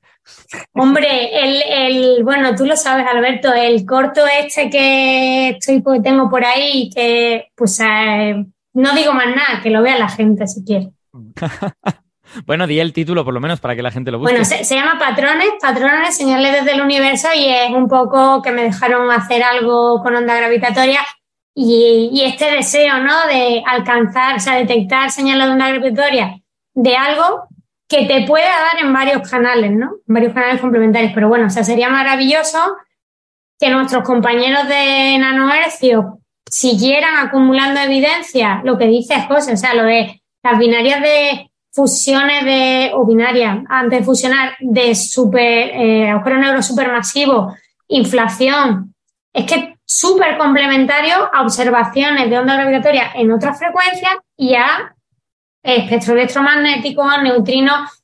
Creo que estamos en un momento maravilloso a nivel observacional y también a nivel teórico hay un montón de gente trabajando para intentar dar responder, o sea, dar respuesta a esas observaciones. Quiero remarcar algo que me parece, lo estaba pensando ahora y quizás, en fin, todo el mundo ya lo sabe, pero lo digo, lo, digo en voz alta, me parece muy bonito y muy, muy impresionante. O en Laigo y en Virgo y, Cagra, uno tiene la, lógica es, eh, quiero ver pues, si pasa una onda gravitacional, cómo se mueven dos eh, grandes masas, y entonces necesito medir distancias y entonces lo hago con un láser, lo divido en dos, etcétera. Yo creo que ya todo el mundo ha escuchado el principio por el cual funcionan. Y el Pulsar Timing Array es, como, es, muy genial porque en el fondo uno está haciendo lo mismo, pero de una manera radical. O sea, no hay láser, el láser lo provee, eh, son un conjunto de masas, no dos, sino un montón. Cuanto más mejor, porque además uno está queriendo escuchar el murmullo, no, no quiere escuchar una fuente puntual. eh, sino el murmullo. Bueno, en, cualquier caso, incluso con una fuente puntual, cuanto más mejor, ¿no? O sea, si, claro. Eh, pero bueno, en este caso, claro, el, láser no hace falta, te lo da el propio pulsar, y las masas colgando los espejos son, las, son los... Son los pulsares. Sí.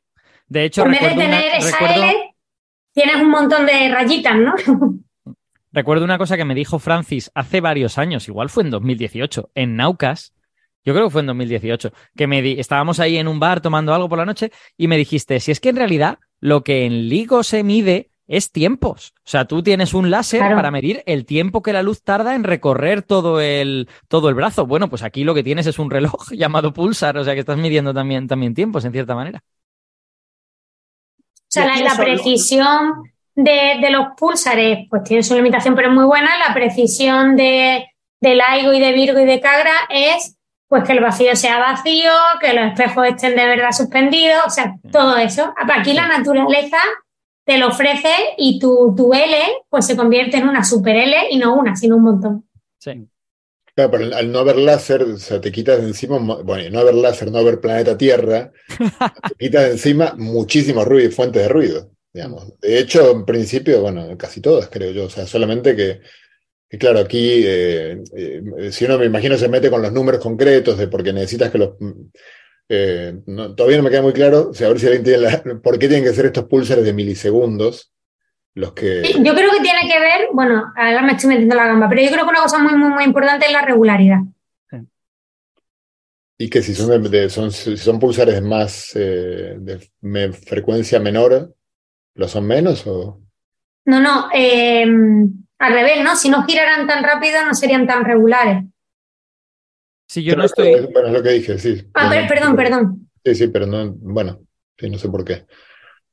Sí, yo no estoy, no estoy seguro de eso, pero sí me suena que los, que los pulsares de milisegundos son más fiables. Quizá por, quizá tenga que ver, eh, no estoy seguro, estoy especulando, ¿eh? Quizá tenga que ver con la forma temporal del, del haz, de la señal, porque es más estrecho, quizá.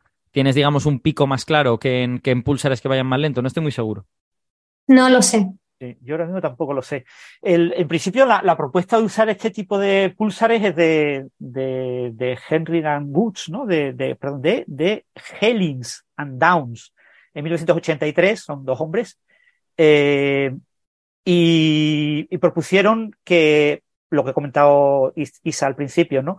Que ah, el paso de la onda gravitacional de, o de, muchas ondas gravitacionales produciría correlaciones que se verían en una especie de, distribución angular. ¿eh? En, diferentes eh, pulsares, con diferentes pulsares tú exploras todos los ángulos posibles y entonces tú correlacionas en ángulos eh, las, el ruido de cada uno de los pulsares. Entonces los pulsares tienen un ruido, digamos, intrínseco y después sobre ese ruido intrínseco hay un, una señal que parece hacer ruido, pero que muestra correlaciones, es un ruido correlacionado entre diferentes eh, relojes entre diferentes pulsares. Entonces, eh, eh, probablemente los pulsares de milisegundos tengan algo relacionado con las proporciones entre estos dos ruidos, sean convenientes en ese sentido, porque todos los pulsares tienen un cierto ruido propio por su, por su física y, mm. y en este tipo de pulsares es donde se esperaba poder ver la correlación entre ese, esa otra señal de ruido provocada por el fondo estocástico de ondas gravitacionales, que claro, son ondas gravitacionales que están pasando en diferentes sentidos, en diferentes direcciones, y, por lo tanto, eh, entre comillas, actúan como un ruido. Hmm. Bueno, hay una, hay una cosa en los papers que esto es totalmente anecdótico, pero me, ha llamado la atención porque ha tocado una cosa que a mí me gustaba y que pues probablemente no sea verdad. Pero hay, hay un paper en el que dicen que entre todas las posibles explicaciones de este ruido estocástico gravitacional que descubren, eh, una de las menos favorecidas y la que menos le gusta a sus modelos es la de materia oscura ultra ligera que a mí es un tipo de materia oscura que me hace mucha gracia y que me gustaría que fuese verdad, porque son, son partículas extremadamente ligeras cuya función de onda es casi tan grande como el núcleo de la galaxia. Entonces es como la, física cuántica en el tamaño de las galaxias.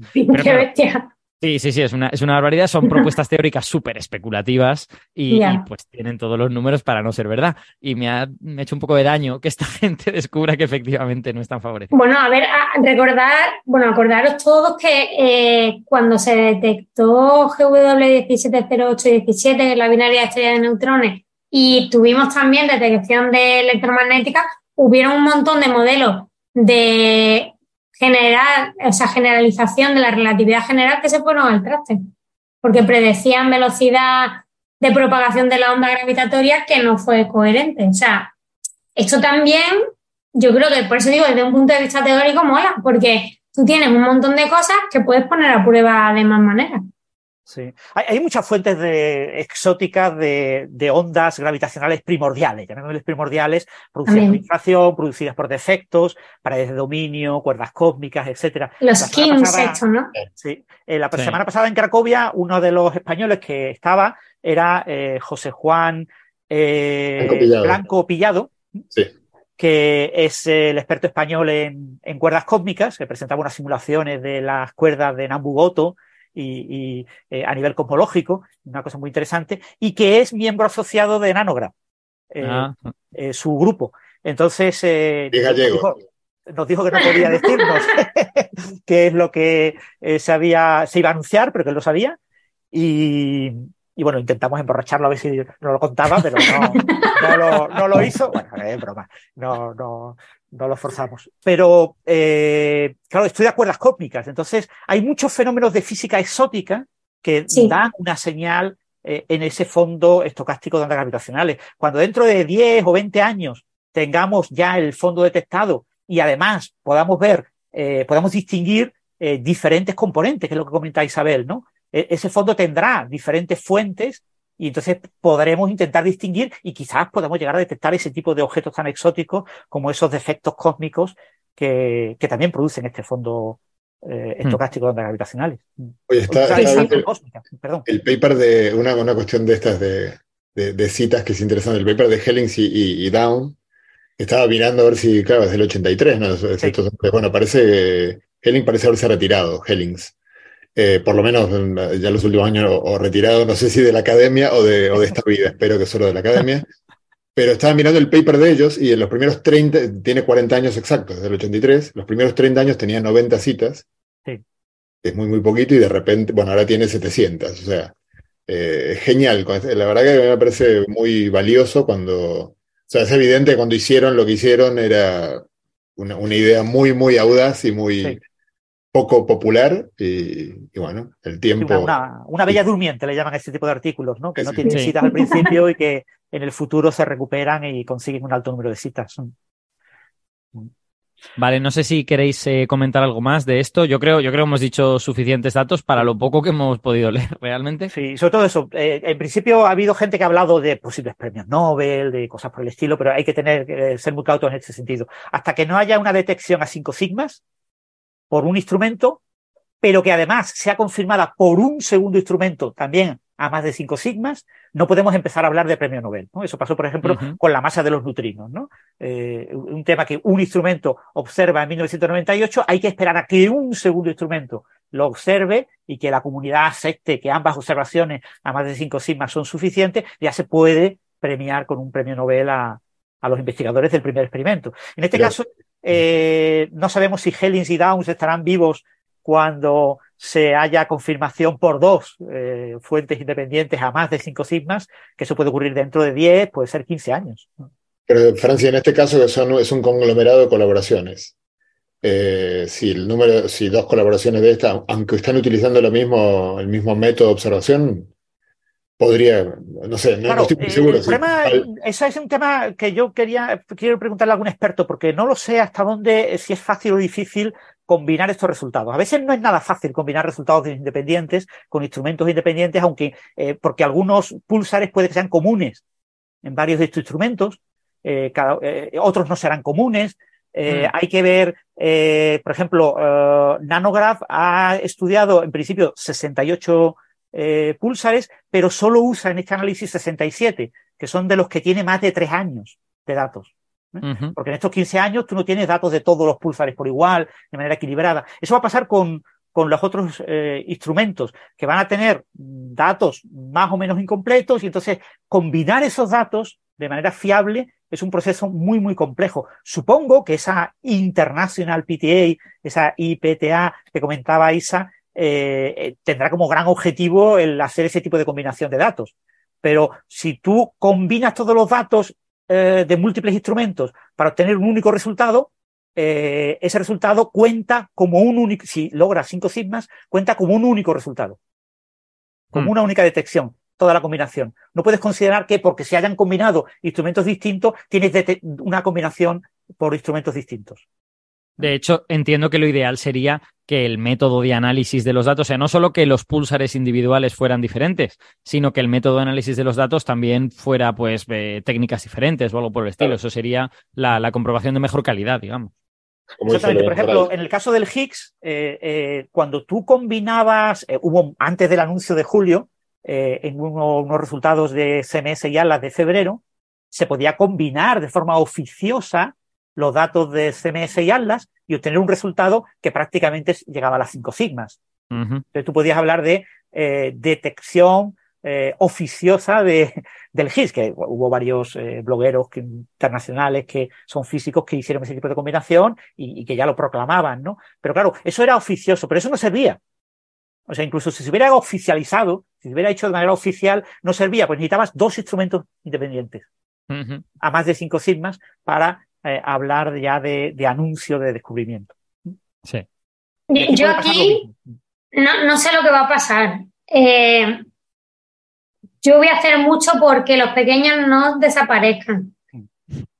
Voy a, o sea, mm, me voy a mojar. Igual que creo que estuvo muy bien que en el Nobel de la onda gravitatoria se mencionara toda la colaboración, estuvo muy bien aunque los detectores en marcha en ese momento fueran los que fueran, porque hay mucha gente que no solo está en el detector, que la tecnología se comparte también, sino que hay análisis de datos, que es el que está, como tú dices, Francis, poniendo todos los datos de manera coherente, en común, no sé qué. O sea, es un trabajo que no es solamente el instrumento.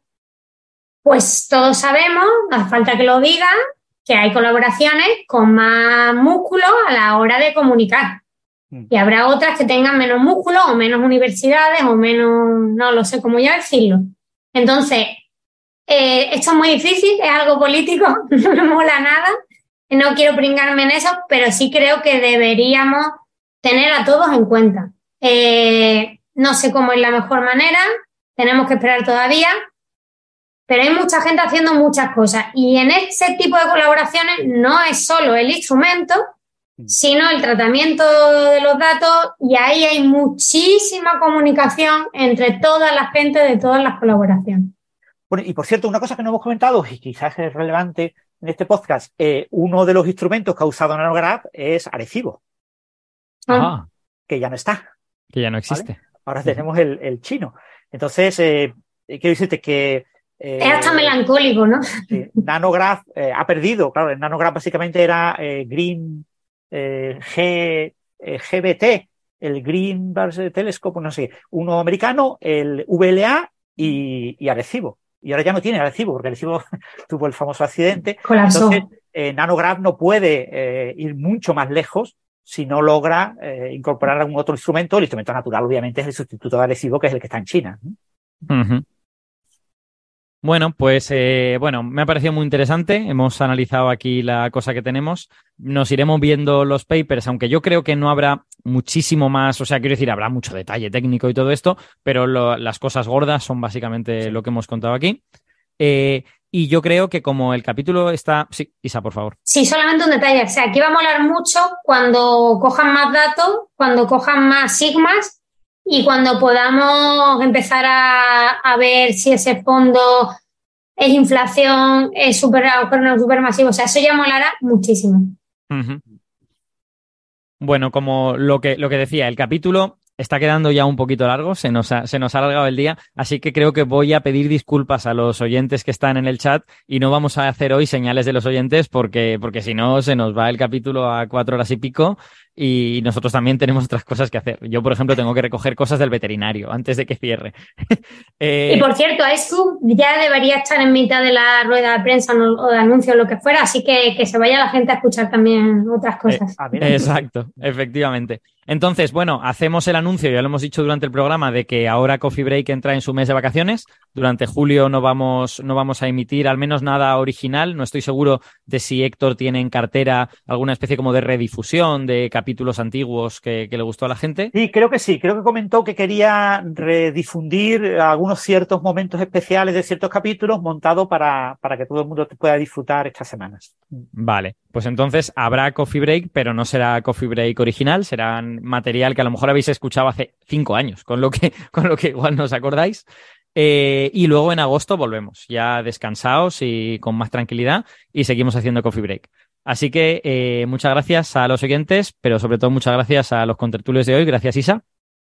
Nada, yo un placer. Aprendo tantísimo cada vez que os visito que gracias. Gracias, Francis, también. Un placer. Eh, y bueno, sí es verdad, está ya el vídeo de la conferencia. pues ahora a verla porque no la vamos a retransmitir en directo. No vamos a hacer un podcast para retransmitir en directo algo cuando el podcast ya no es. No, eso ya no. Esto ya sería eh, hacer una perversión del medio. Eh, gracias, José, también por estar aquí. Gracias a, ti, Osvaldo. Yo también debo decir que aprendo este, muchísimo en estos de vosotros. Yo creo que todos eh, tratamos de aprender algo en todos estos programas. Ya lo ha dicho Francis más de una vez, que no divulgamos para enseñar, que divulgamos para aprender. Así que eh, muy buen verano, muy buen mes de julio para todos los que nos escucháis y nos vemos al otro lado del yato dentro de cuatro semanitas. Y buen invierno para los del hemisferio sur, que también existe. También. Cierto. Efectivamente, perdón. Y, los que están en el Ecuador no tienen, no tienen estaciones y les da igual todo esto que estamos contando. chao, chao. Chao. chao. Hasta luego.